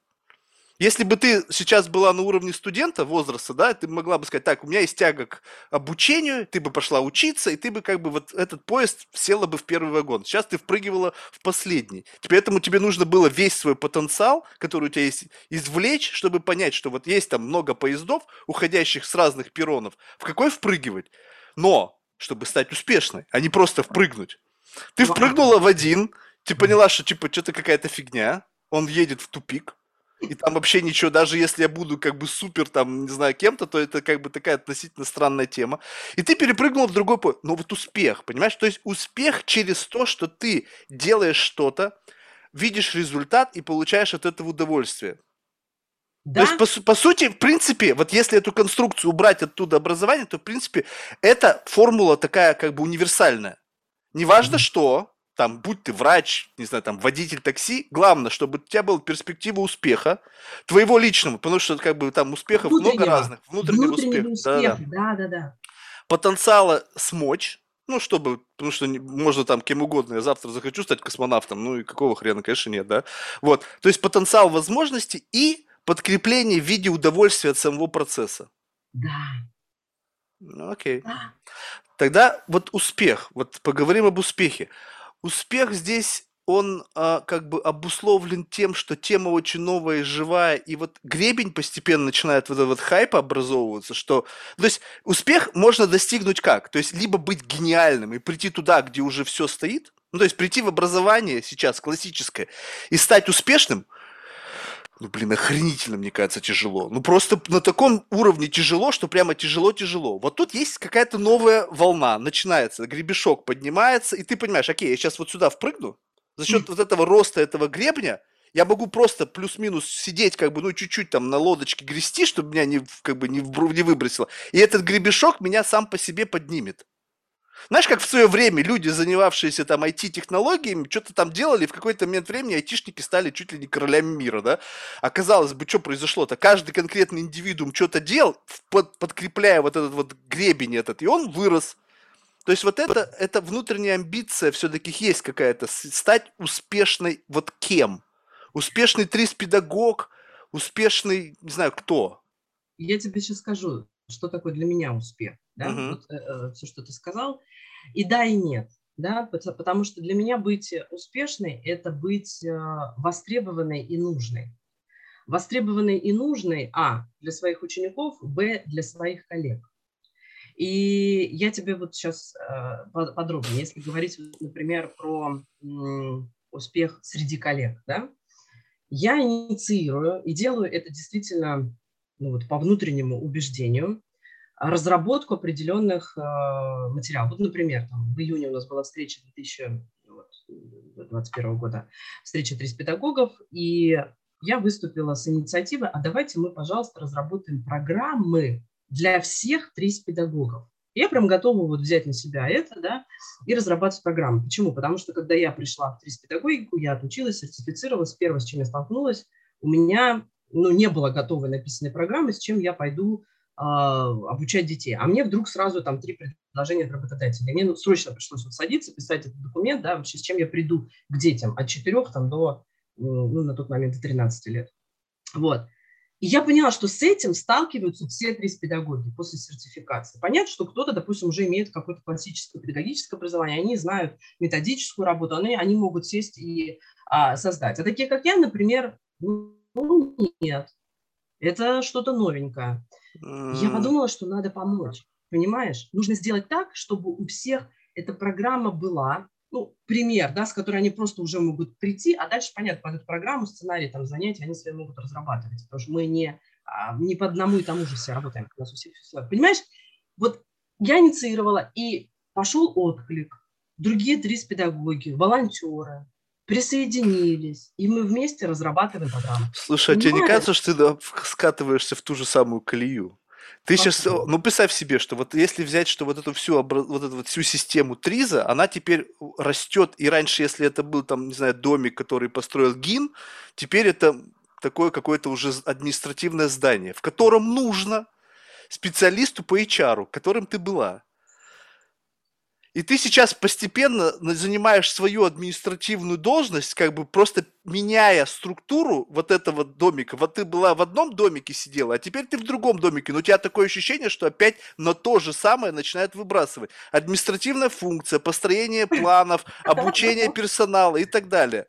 Нет? Нет, нет такого ощущения? Или я, мне показалось? У меня такого ощущения э, нет. Я, тебе, я, я говорю вот тоже, и Антону Александровичу в том числе, а, можно уйти из HR, но HR из тебя не уйдет, ведь все равно компетенции, компетенции, которые уже есть, понимаешь, их ведь не выбросишь, не возьмешь, вот, и просто не достанешь, все, они мне не нужны. Они все равно так или иначе э, помогают мне. И это классно, что они есть. И это классно, что в трис педагогику приходят люди из разных областей, и они могут использовать свои прошлые знания, опыт и навыки да, для улучшения как раз-таки нашей общей работы. Это очень круто. И если я могу вот здесь помочь, и то, что не делали еще а, в проекте Кариатайм, ну почему бы и нет? Почему бы не быть полезной? Мне хочется, я же тебе говорю, для меня успешность – это быть востребованной, быть полезной. Я, мне нравится делиться а, с людьми, что я знаю, что я умею. И мне не жалко это делать. У меня нету вот той самой какой-то функции, что мне за все надо заплатить. А, вот, ну, вот, ну, нет у меня этого. У меня, у меня философия отдать. Вот когда mm. мы начинаем отдавать, тогда и к нам это приходит, понимаешь? И ведь у нас действительно сейчас команда вот таких вот единомышленников, уже там сколько у нас, 20 человек разработчиков, нами движет один и тот же мотиватор. Вот что для нас успех. И мы и детям это прививаем, и друг другу это показываем и даем. И это очень круто. Но процесс движется за счет вовлечения новых людей. А как же, конечно. Есть уже костяк разработчиков, а, которые, с одной стороны, хотят не просто быть педагогами, не просто обучать детей, а которые хотят еще создавать инструментарий, ну, создавать, в смысле, программы, создавать упражнения да, для себя и для других. Потому что когда ты начинаешь уже быть разработчиком, ты становишься на ступеньку выше, ты по-другому уже смотришь на все, и ты сам внутренне растешь. Я ведь два года назад я была еще так себе разработчиком, да, и я помню, как я начинала а, учиться писать открытые задачи, и я помню, как Анатолий Александрович меня так подтрунивал, ну, условно, он, он хотя не, не думает так, как, знаешь, он в отчете на Фейсбуке пишет, Ольга Григорьева, а, значит, прислала одну задачу, так и движемся. И ты видишь, а я такая читаю, это в смысле я тормоз, то есть у меня, это я тормоз, я одну задачу, то есть так медленно. И это был, был такой для меня стимул. Мне надо как-то аккумулироваться, надо как-то писать, э, а, ну, формулировать эти задачи а, быстрее, качественнее, да. А сейчас, а сейчас уже там есть педагоги, которых я обучаю, а, значит, я как редактор. Ты такое пишешь им. Нет, я такое не, не, не, не пишу я такое, да. Я все-таки за то, чтобы мотивировать. Слушай, ну вот, да. вот у меня вот, ну, я, знаешь, задаю абсурдные вопросы, и да. даже нужно правильно понимать, что не каждый из этих вопросов реально в моей голове живет. То есть он вот он родился только что, да, и как бы ради разговора в принципе, да, и, может быть, протестировать красные линии. Вот э, э, согласись, вот доступ к телу, доступ к ребенку, да, ну, скажем, такой тонкой душевной организации, еще не до конца сформированной и в какой-то мере беззащитной и ранимой. Mm-hmm. Это вещь, ну, такая, как бы, ну, очень деликатная. Yeah. А раньше люди этому учились там годы, да, то есть, чтобы правильно не ранить, э, там, знаешь, это всякие там социальная педагогика. В общем, все вот эти моменты связаны с тем, чтобы, как бы, ну, не навреди, да, то есть, по крайней мере, да, научи и не навреди. Вот э, все новые вот веяния, сейчас не, даже дело не от ризе, да, а вообще, в принципе, любых подходов к образованию, когда, скажем так, люди с непрофильным бэкграундом, просто mm-hmm. на одном желании, открывшемся вдруг на сеансе психотерапии, хотят учить детей. И э, как бы вот представь себе, вот, что не дай-то бог, в каком-нибудь, не знаю, там, очередном там груб, грибном трипе я в себе открыл вот это желание. Меня же нельзя до детей допускать. Вот где вот эта вот граница про профотбора, когда вот ты на меня смотришь, я могу сыграть, я, я могу мимикрировать ну такого лапочку. Угу.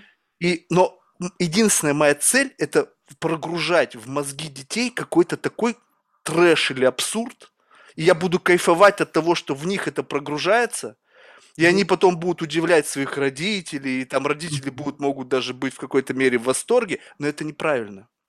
Да. Вот где здесь этика? Где mm-hmm. здесь границы профотбора, когда вы смотрите на потенциальных педагогов, как понять профпригодность? То есть где вот этот вот гайдлайн, да, который, ну, список там каких-то характеристик, чекпоинтов, когда вы смотрите, вот этого, этого можно допускать, а этого нет? Mm-hmm. Вот это провокационный вопрос, конечно, Марк. Вот это ты сформулировал. А, смотри, я буквально на днях было общение с Ириной Безменовой, кандидатом психологических наук. Мы были, uh-huh. у нас была видеосъемка с Андреем Александровичем, Ирина брала у нас интервью. И мы после этого а, была беседа, и как раз вот затронули тему. Я вообще спросила у Ирины Безменовой, почему она стала психологом. Вот. И как-то так вот перешли плавно к пониманию педагогами вообще психологии. И вот этот кандидат психологических наук, совершенно замечательный человек, сказала такую фразу. Боже мой, что в головах у педагогов по поводу психологии, у тех, у кого классическое образование педагогическое. И мы пришли к выводу, что было бы неплохо написать именно курс по психологии, погружение педагогов в психологию, да, нормально, правильный курс, который бы вот привел вот в порядок а, представление, понимание вообще по поводу детской психологии. Слушай, вот это подожди, все, подожди, подожди. Я, подожди, я хочу, чтобы ты просто поняла, что значит в моей голове правильно это многоэтажное здание, на котором каждым из этажей может быть правильно. И есть тысячи адептов этого правильного. Вот вы как вот, вот вы-то этику как формируете? Что для вас правильно? Откуда вот этот вот маяк взялся, что вы считаете, что правильно это? Ну подожди, ну есть же э, общее э, понимание и представление, что, кто такой ребенок, да, как его обучать. Более того, ну, да. сказать, вот смотри, если говорить конкретно про меня, уж, уж, уж раз ты задал мне этот вопрос, я буду говорить про себя. Несмотря на то, что у меня а, специ, специ, специальность, на которой я училась, государственное муниципальное управление, на минуточку, 75 предметов, которые я изучила, из них был предмет в том числе педагогика, и в том числе психология управления и психология обычная. Uh-huh. Uh-huh. То есть человек с высшим образованием, особенно, ну, если мы будем говорить, там, я буду говорить про гуманитарное, да, все равно ведь нас погружают в тему педагогики, в тему, в тему психологии. Я осознанно выбирала для себя три специализации. Психология управления, управление проектами, коммуникационным менеджером, потому что uh-huh. это то, что будет нужно везде, ну, на мой взгляд, да, в любой сфере, где бы ты ни работал. Мне лично это очень сильно помогает. Конечно, имея опыт работы со взрослыми людьми, не только про себя буду говорить, в принципе, если ты отработал э, с большим количеством взрослых людей, ты все равно понимаешь, специфику коммуникации, ты понимаешь, что такое конфликт, ты понимаешь, как урегулировать конфликт. Сейчас, ну, будем говорить, что много есть тренингов, люди, ну, которые вкладываются все-таки в собственное образование, они учатся этому, понимаешь? И эти же знания и навыки мы потом просто переносим на детей, при этом мы четко понимаем, что если чего-то нам не хватает, мы можем это добрать, а, специальными курсами, б, хорошими книгами, в, общение с нужными, правильными людьми. И если брать именно проект Creatime, да, каким образом, это можно было, конечно, спросить Антона Александровича, но я, я уж позволю это себе сказать, да, а, ведь у него же не просто так есть эм, а, вводные, в том числе входные там тесты, да, и он сразу людям говорит, вы пройдите их, пожалуйста, и вот поймите, если вы не можете на этом этапе это сделать и пройти, наверное, вам не к нам, это первое. Второе, когда вы учитесь, и вы ну, должны понимать, что это будет, а, непросто, б, вам еще и придется сдать экзамен мне, а ему сдать экзамен, простите, ой, как непросто. И я готовилась, наверное, последний раз так в университете к экзамену а, для сдачи Анатолия Я месяц сидела после обучения, еще вот с лекциями перечитывала, пересматривала, готовилась, понимаешь? То есть это хороший фильтр.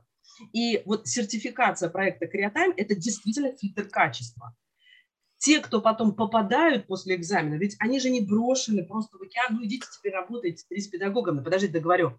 Повышение квалификации. Мы четко понимаем, чего нам не хватает, что нам нужно еще доразвивать, и мы все время проводим вот эти очные, заочные, там, онлайн-встречи, где Анатолий Александрович и другие приглашенные какие-то а, специалисты дают нам дополнительное образование. Понимаешь? Плюс мы все люди, которые нацелены на постоянное саморазвитие. Если ты сам не развиваешься и постоянно себя не погружаешь в новые знания, то ну какой из тебя педагог? В любой сфере, понимаешь? Ты должен себя прокачивать. Иначе сейчас вот так меняется информация. Ну, каждый, вот мы сейчас с тобой сидим, и что-то поменялось вот каждую секунду. Мы должны, в принципе, отслеживать, что происходит, и добирать, добирать, добирать. Вот, собственно, вот так.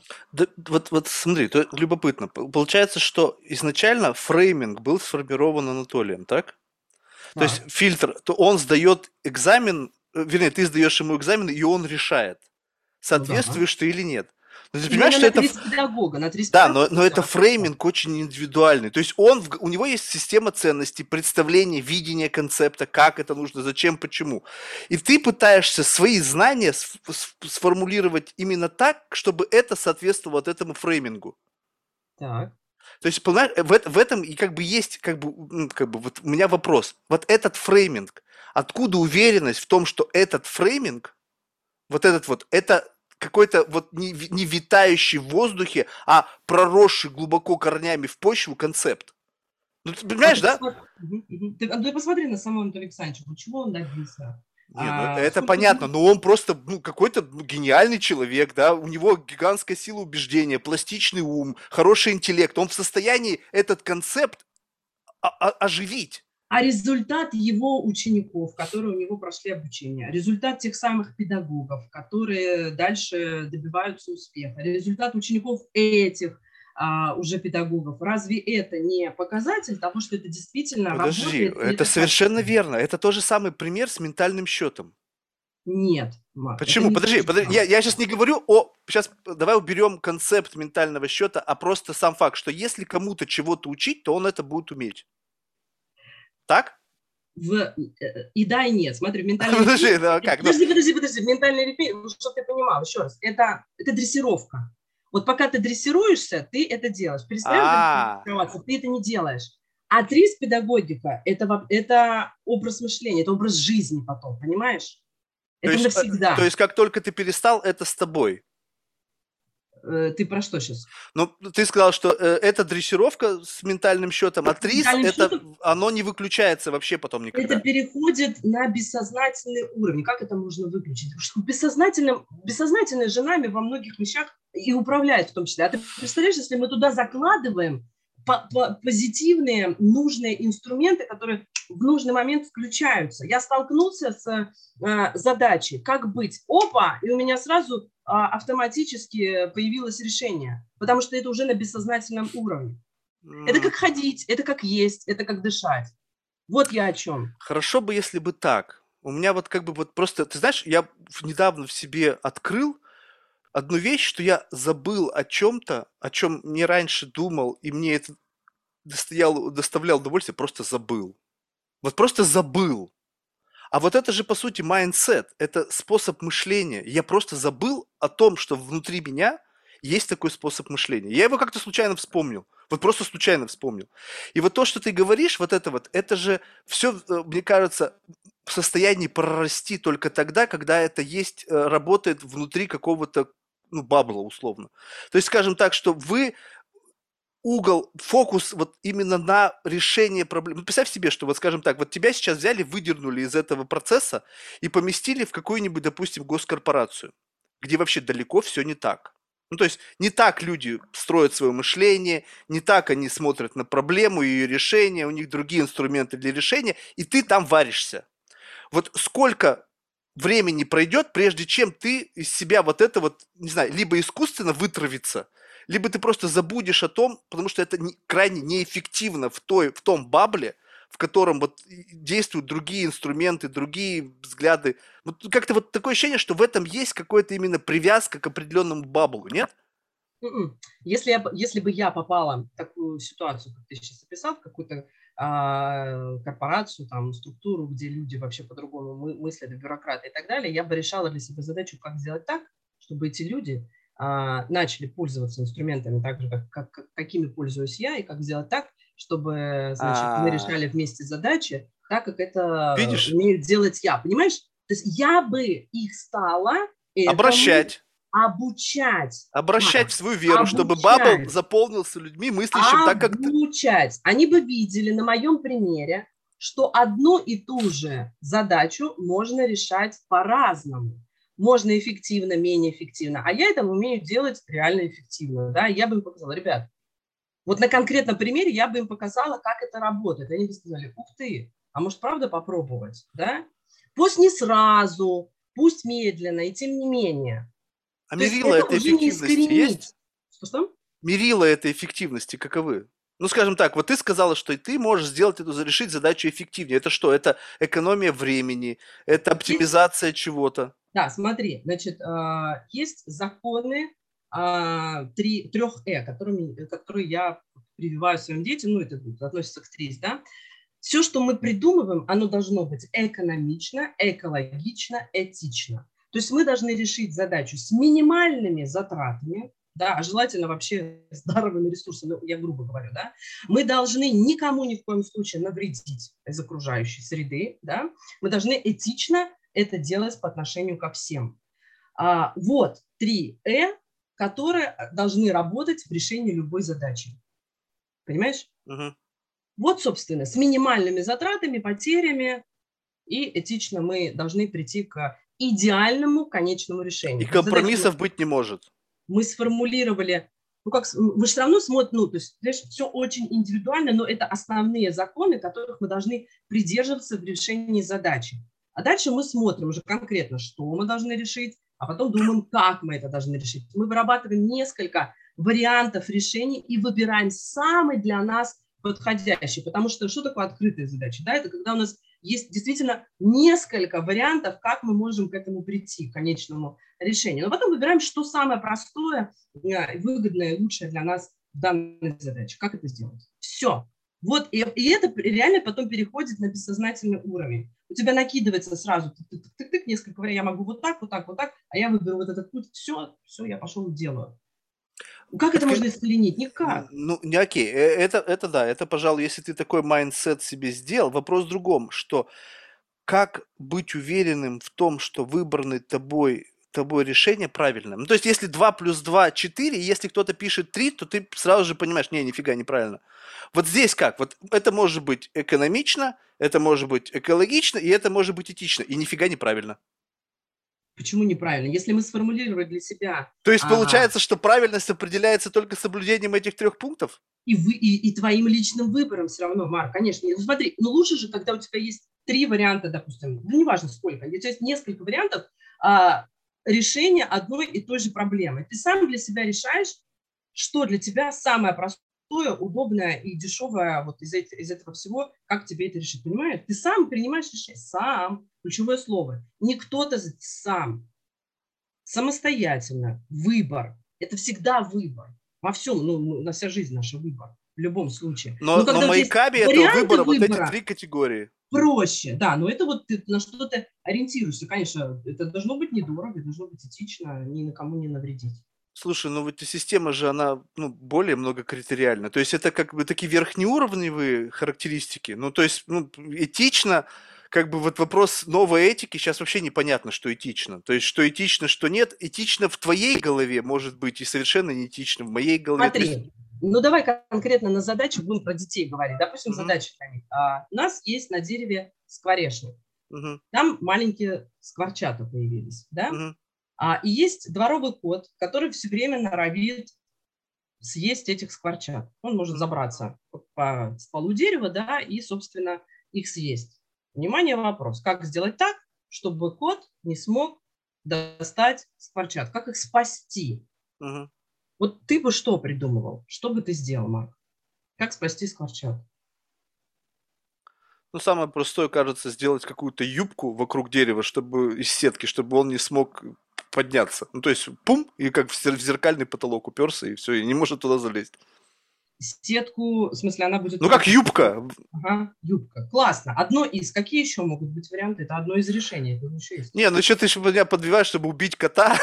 Там, пере... В том-то и дело. Я тебе как раз-таки ни в коем случае никогда тебя не подобью. И если у детей возникает что-то подобное, например, там, а, вырвать когти коту, и тут мы включаем, я тебе серьезно Операция говорю, мягкие лапки есть, очень а, популярна. Я говорю, ребят, а соответствует ли это, мы можем, конечно, теоретически мы можем, да, но соответствует ли это а, понятию этичности по отношению к коту? Это этично? Нет. А почему еще плохо вырвать коту когти? Если он живет на улице, он хищник, он должен себе добывать пищу, он должен себя защищать, а без когтей он сможет выжить? Нет. То есть мы навредим этому коту целенаправленно. Мы хотим это сделать? Нет. Значит, мы не будем использовать это решение, да? Не будем.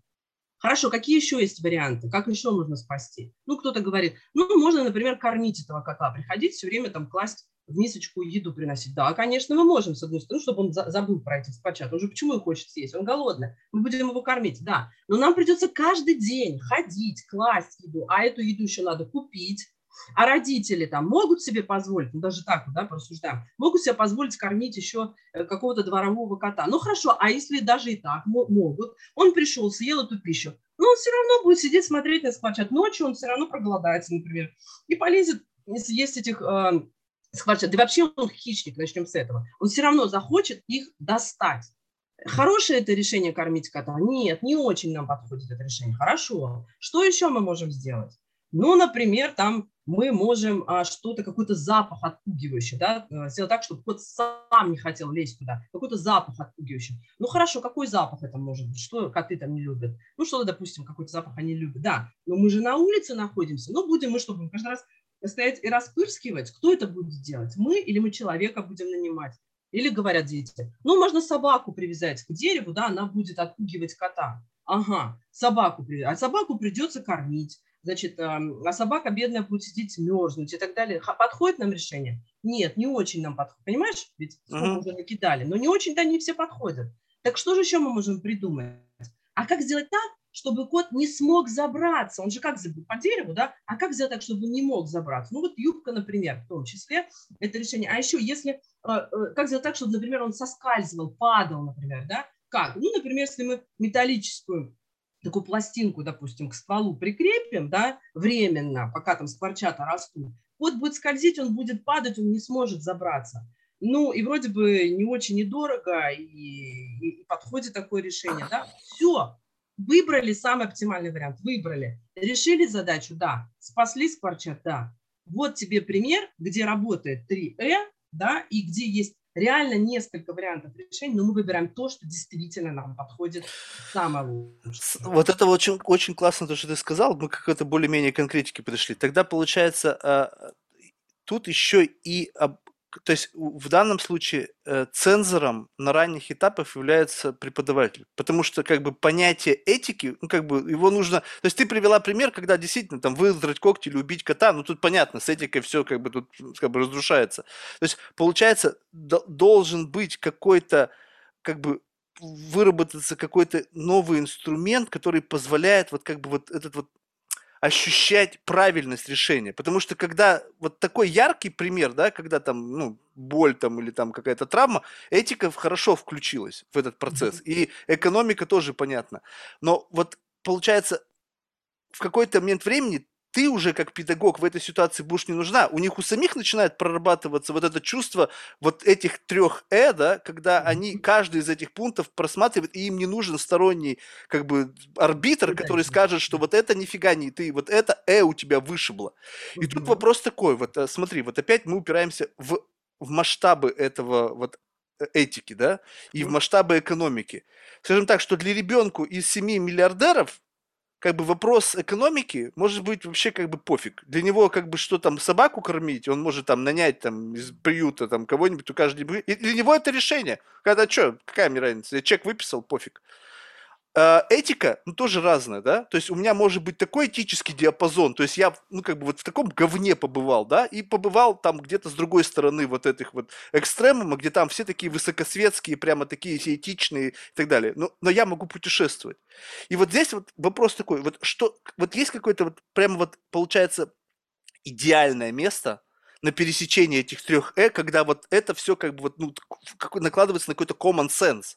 Это же какой-то третий пункт. Ну согласись, я сейчас тебе привел пример, когда в принципе для какого-то из участников процесса 3Э могут быть соблюдены, но с позиции common sense это абсолютный бред. Может быть и такое, конечно, может быть. Э, и все очень индивидуально, ты прав, Марк. И нету, наверное, универсального какого-то конечного такого ответа, чтобы я сказала, вот есть граница, вот это этично, вот это не этично, вот это экономично, вот это не экономично, да, все все равно э, размыто. И тем не менее, даже если мы говорим про детей богатых родителей, да, никто не отменял понятие экономика должна быть экономичной. И у меня есть дети действительно очень богатых родителей. И с ними, когда мы решаем такие задачи, а, ну, может быть, мне повезло, я очень рада этому, к счастью, мне подобного вот не говорили, что да, для нас это ничего не стоит, да. Я понимаю, что у них много возможностей, и тем не менее я все равно говорю таким детям, ведь ваши родители, все равно эти деньги, они не просто так там не с неба упали, они что-то делают, чтобы они появились, а потом они делают, чтобы они приумножались, да, то есть они все время у них работают, работают. Если просто вот даже на этом элементарном уровне разбрасываться, даже с этим котом, да, ну, боюсь, что это как-то не бизнесово, как-то это вот не, не в пользу накопления и так далее, и так далее. То есть все равно я закладываю эти понятия вот такими э, своими мыслями, своим мнением, да, что все равно экономика должна быть экономична. Все равно э, этика – это когда мы не навредить никому не должны. А еще, Марк, я всегда перевожу на конкретно ребенка. Когда ребенок что-то говорит жестоко по отношению к кому-то в решении задачи, я говорю – а теперь представь, что это ты. И что бы ты чувствовал на месте этого кота. Понимаешь? Я понимаю. И когда вот... человек на себя начинает вот это примерять, это правда работает. Тогда такой вопрос. Вот сколько тебя в этих детях? Такое ощущение, что как бы появляется некая entity в виде Ольги, и в, в какой-то момент это, это entity, живущая внутри меня, это как некие такие границы моих этических норм и каких-то взглядов. И я, когда начинаю создавать ситуацию, модулировать, у меня включилась Ольга, которая мне говорит, вот так, так, так. То есть ты как будто бы мне прорисовываешь эти красные линии. И то есть в какой момент Ольга уйдет, и возникну я, и вот не будет ли конфликта интересов между Ольгой, которая когда-то раньше прорисовывала мне какие-то границы common sense, этических стандартов, норм, взглядов, там говорила мне посмотри на себя, и вот тут я остался один. Получается что? Что самый простой вариант это просто скопировать тебя и перенять твои стандарты по отношению к чему-то, либо поставить их под сомнение, поскольку ТРИС всегда учит ставить под сомнение какие-то вот такие вещи. И в какой-то момент я скажу, так, какого хрена Ольга мне вот это все говорила, вообще не так. Вот в моей голове, в моей системе ценностей пофиг убить кота. Проще. Коты хищники, они жрут всех там подряд, они там убивают там какое-то количество зверюшек, и все, и, и пофиг, тема закрыта. Вот это что? Вот это получается, ты же все равно как бы некой подселяешь какие-то свои собственные стандарты, идеалы и ценности, и это остается потом с людьми. Угу.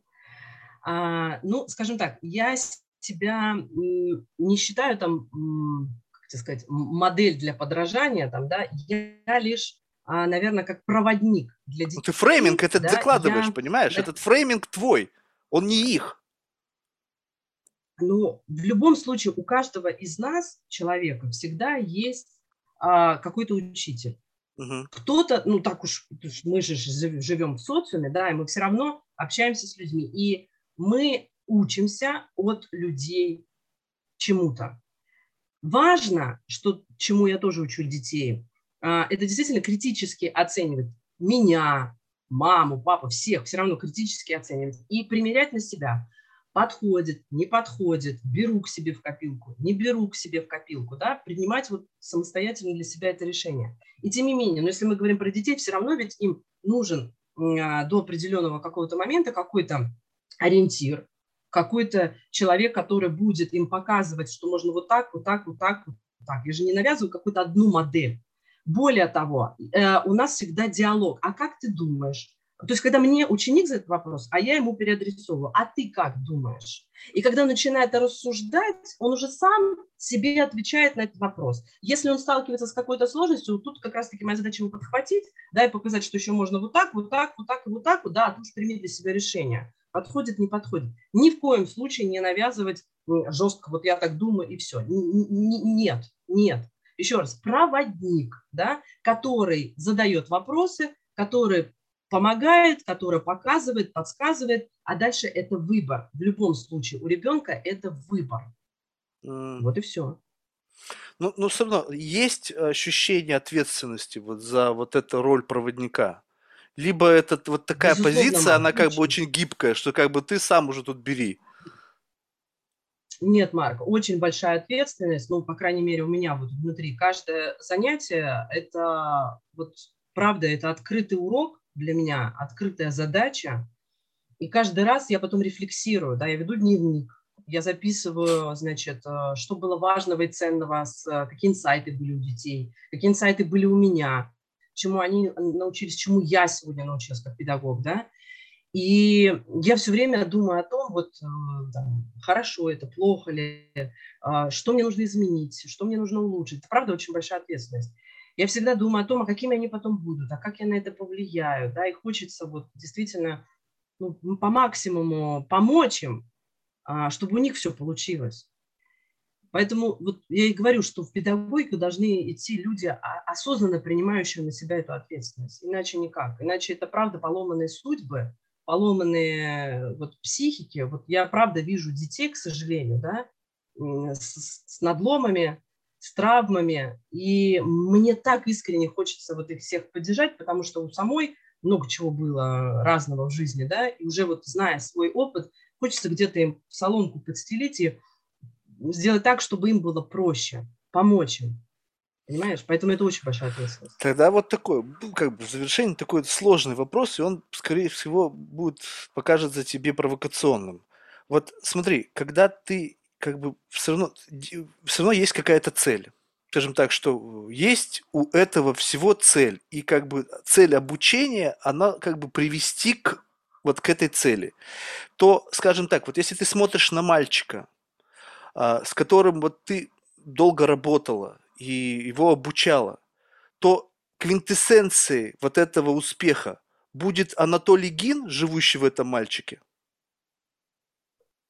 нет, с его будет... взглядами, моделью управления, тризом и вот всем остальным набором того, что тебя восхищает в Анатолии, либо как, как ты цель себе эту производишь? Что должно быть в этом мальчике, что ты сказал, окей, я молодец?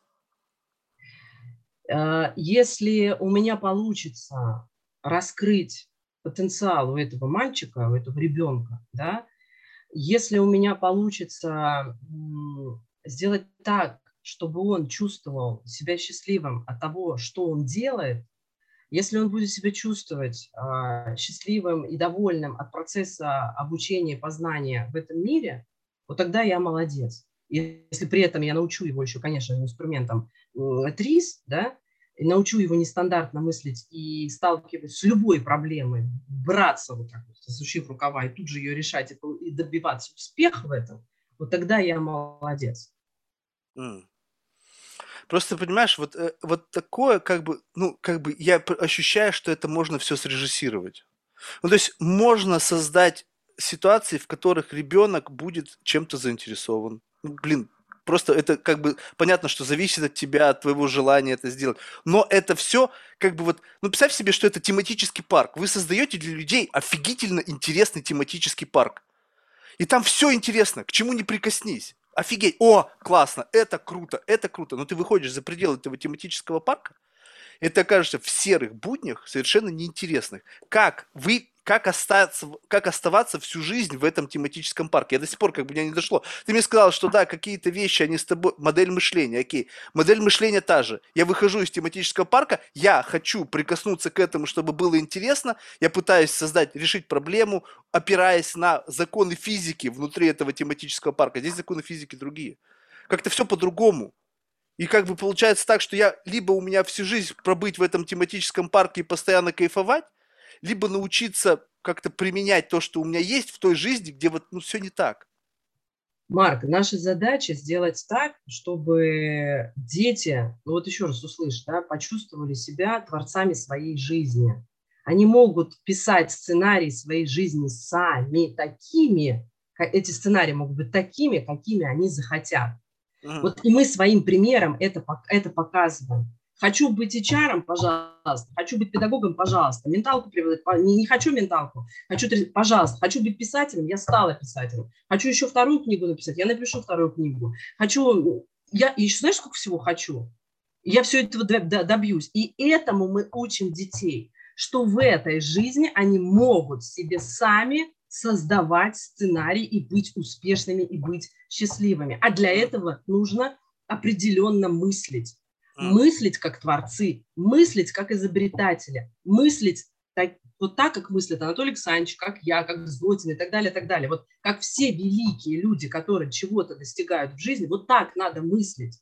Вот чему мы учим, что нету проблем, есть задача, мы знаем, как это решать. Ну все, пошли решать. Значит, просто нет границ, понимаешь? Мы размываем границы невозможного ну, адекватно, понятно, что все равно мы в рамках адекватности. То есть если я физи- физиологически, физически не способна полететь в космос, я отдаю себе в этом отчет, да, я не полечу, понятно, в космос, да, вот. Но если я способна, вот, знаешь, на что я способна, я беру это и делаю. Нету границ для меня в рамках допустимого адекватности. Вот о чем речь. Понятно. Ну что ж, это, это на самом деле очень круто, и как бы, ну, если бы каждый из людей мог бы создавать свою собственную реальность, наверное, мир бы был бы интереснее. Просто многие предпочитают как бы не заморачиваться, а жить в реальности, созданной кем-то другим. Там уже просто все прописано, ты просто выбираешь себе какой-то жизненный маршрут и как бы впрыг в эти калоши и пошел. Там уже и, и, и уже есть и протоптанная дорожка, просто след в след иди, и в конечном итоге куда то придешь. То есть ваш путь это как бы создание как бы какого-то собственного уникального маршрута, либо, либо хотя бы возможность выбирать эти маршруты, потому что, мне кажется, это тоже важно. Потому что в какой-то момент времени, мне кажется, просто кто-то оказывается на каком-то маршруте и думает, а как я здесь вообще оказался? То есть блин, какого хрена? Почему я здесь, а не вот там, а не здесь? То есть, может быть, хотя бы на первом этапе, хотя бы просто научиться выбирать эти маршруты осознанно. То есть, не просто как-то оказаться где-то, а понять, что вот туда надо идти, и почему, и для себя это обосновать.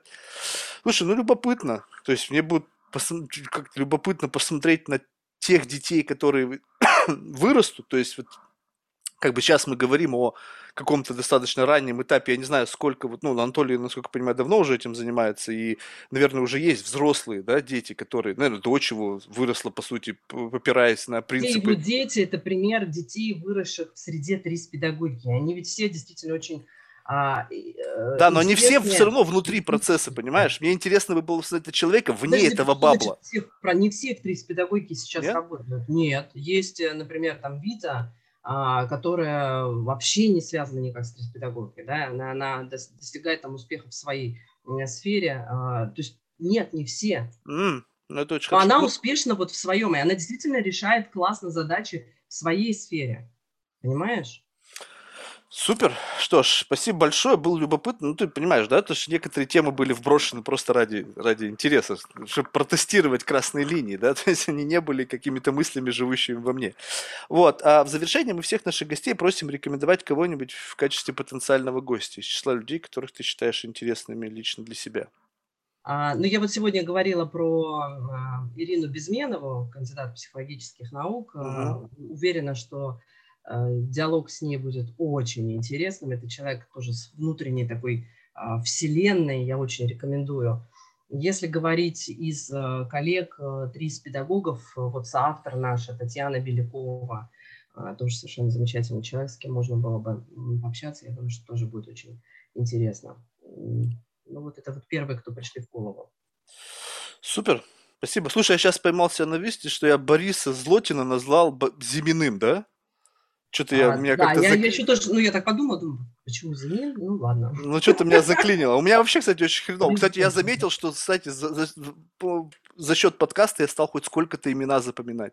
У меня же раньше была проблема такая, мне человек представляется, и через секунду я абсолютно забываю, как его зовут. Прям как будто никогда в жизни не слышал. А сейчас у меня хоть сколько-то держится, знаешь, то есть я еще, ну, правда, честно, я себе еще на бумажке пишу имя до сих пор. То есть, чтобы подглядывать. Ну вот с Борисом, ну Борис, извини. Ну, Есть бывает, классный заклинил. инструмент, знаешь, это ассоциативную связь сделать с именем. То есть ты либо, ну, как, какую-то вот связь, э, с чем либо имя похоже, маячок какой-то, вот связываешь, ассоциативную связь и сразу легко запоминаешь. Нифига, никакой ассоциации не расставить. Не сколько, я, представь себе, сколько мне, уже 30 с лишним лет. Я до, до сих пор не могу найти способ, как запоминать. Кто-то говорил, что имя сказал, потом про себя проговорить, делал через секунду улетело. Не знаю, как-то постоянно держать в голове, и это нагружает меня. То есть вот мой процессор, он, знаешь, как бы постоянно должен эту фигню в голове вот тут держать. Ольга, Ольга, Ольга, Ольга, Ольга, Ольга. И тогда я как бы могу в лучший момент сделать линк вот к этому процессу, и тогда он работает. Но это так энергозатратно. Поэтому я пишу понимаю, на листочке. Я тебя понимаю, потому что я, э, так как вот в HR, когда работала и занималась подбором персонала, я тут, кстати, недавно оценочную задачу составила, думаю, сколько же я в жизни провела собеседований первичных, то есть mm-hmm. вот с человеком первый раз, когда я виделась. Внимание, 15 тысяч. То есть 15 тысяч человек, представляешь, через меня, вот это только первичных собеседований было, а с ними же еще было потом повторное, да, вот. И представляешь, я в какой-то момент стала вот тоже себя ловить, что я перестала запоминать имена и фамилии людей. То есть, видимо, ну, лимит есть а, мозга, да, он все, он потом просто, ну, не нужно. И я тоже все время себе записывала, все время, я тоже, как ты говоришь, и все, я тут же у меня вылетело имя. Это специфика нашего мозга. 15 тысяч, я тебе завидую. 15 тысяч, ты представляешь, сколько людей я оценила, сколько я вот их видела, и для меня кни... Э, люди как книги потом уже стали. Я э, вот их стала ранжировать. Вот это вот такой бульварный романчик, это значит роман, который, с которым можем зачитывать. Офигеть, слушай, это так здорово. Надо было нам эту тему Потому что вот я просто обожаю. Вот тот experience, я просто смотрел, Ларри Кинг, он проинтервьюировал 30 тысяч человек. 30 тысяч, тебя 15 тысяч. Ну, там немножко другая история, но, по крайней мере, вот самый последний вопрос. Ну, научилась фальш видеть? Вот фасад, да. вот когда прямо да. вот фасад-фасад.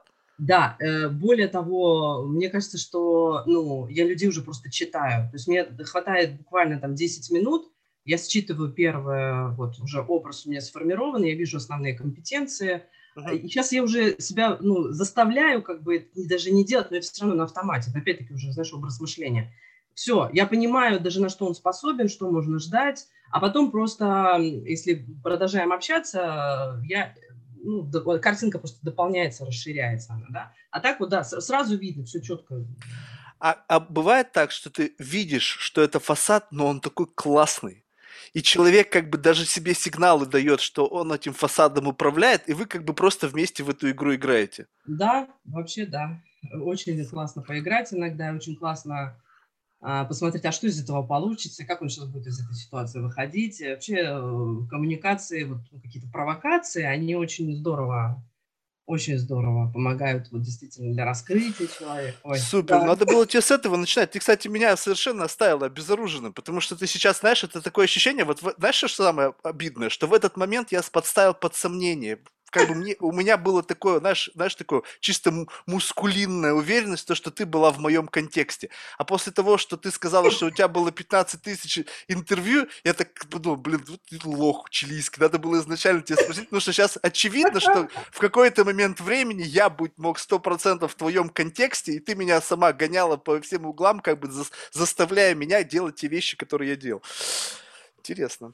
Ну, мне кажется, что в любом случае получилась э, Нет, весьма супер, интересная спасибо. беседа. Спасибо да. Очень- Успехов спасибо вам. за приглашение. Да, спасибо. Спасибо. Все, всего доброго, пока. Пока-пока.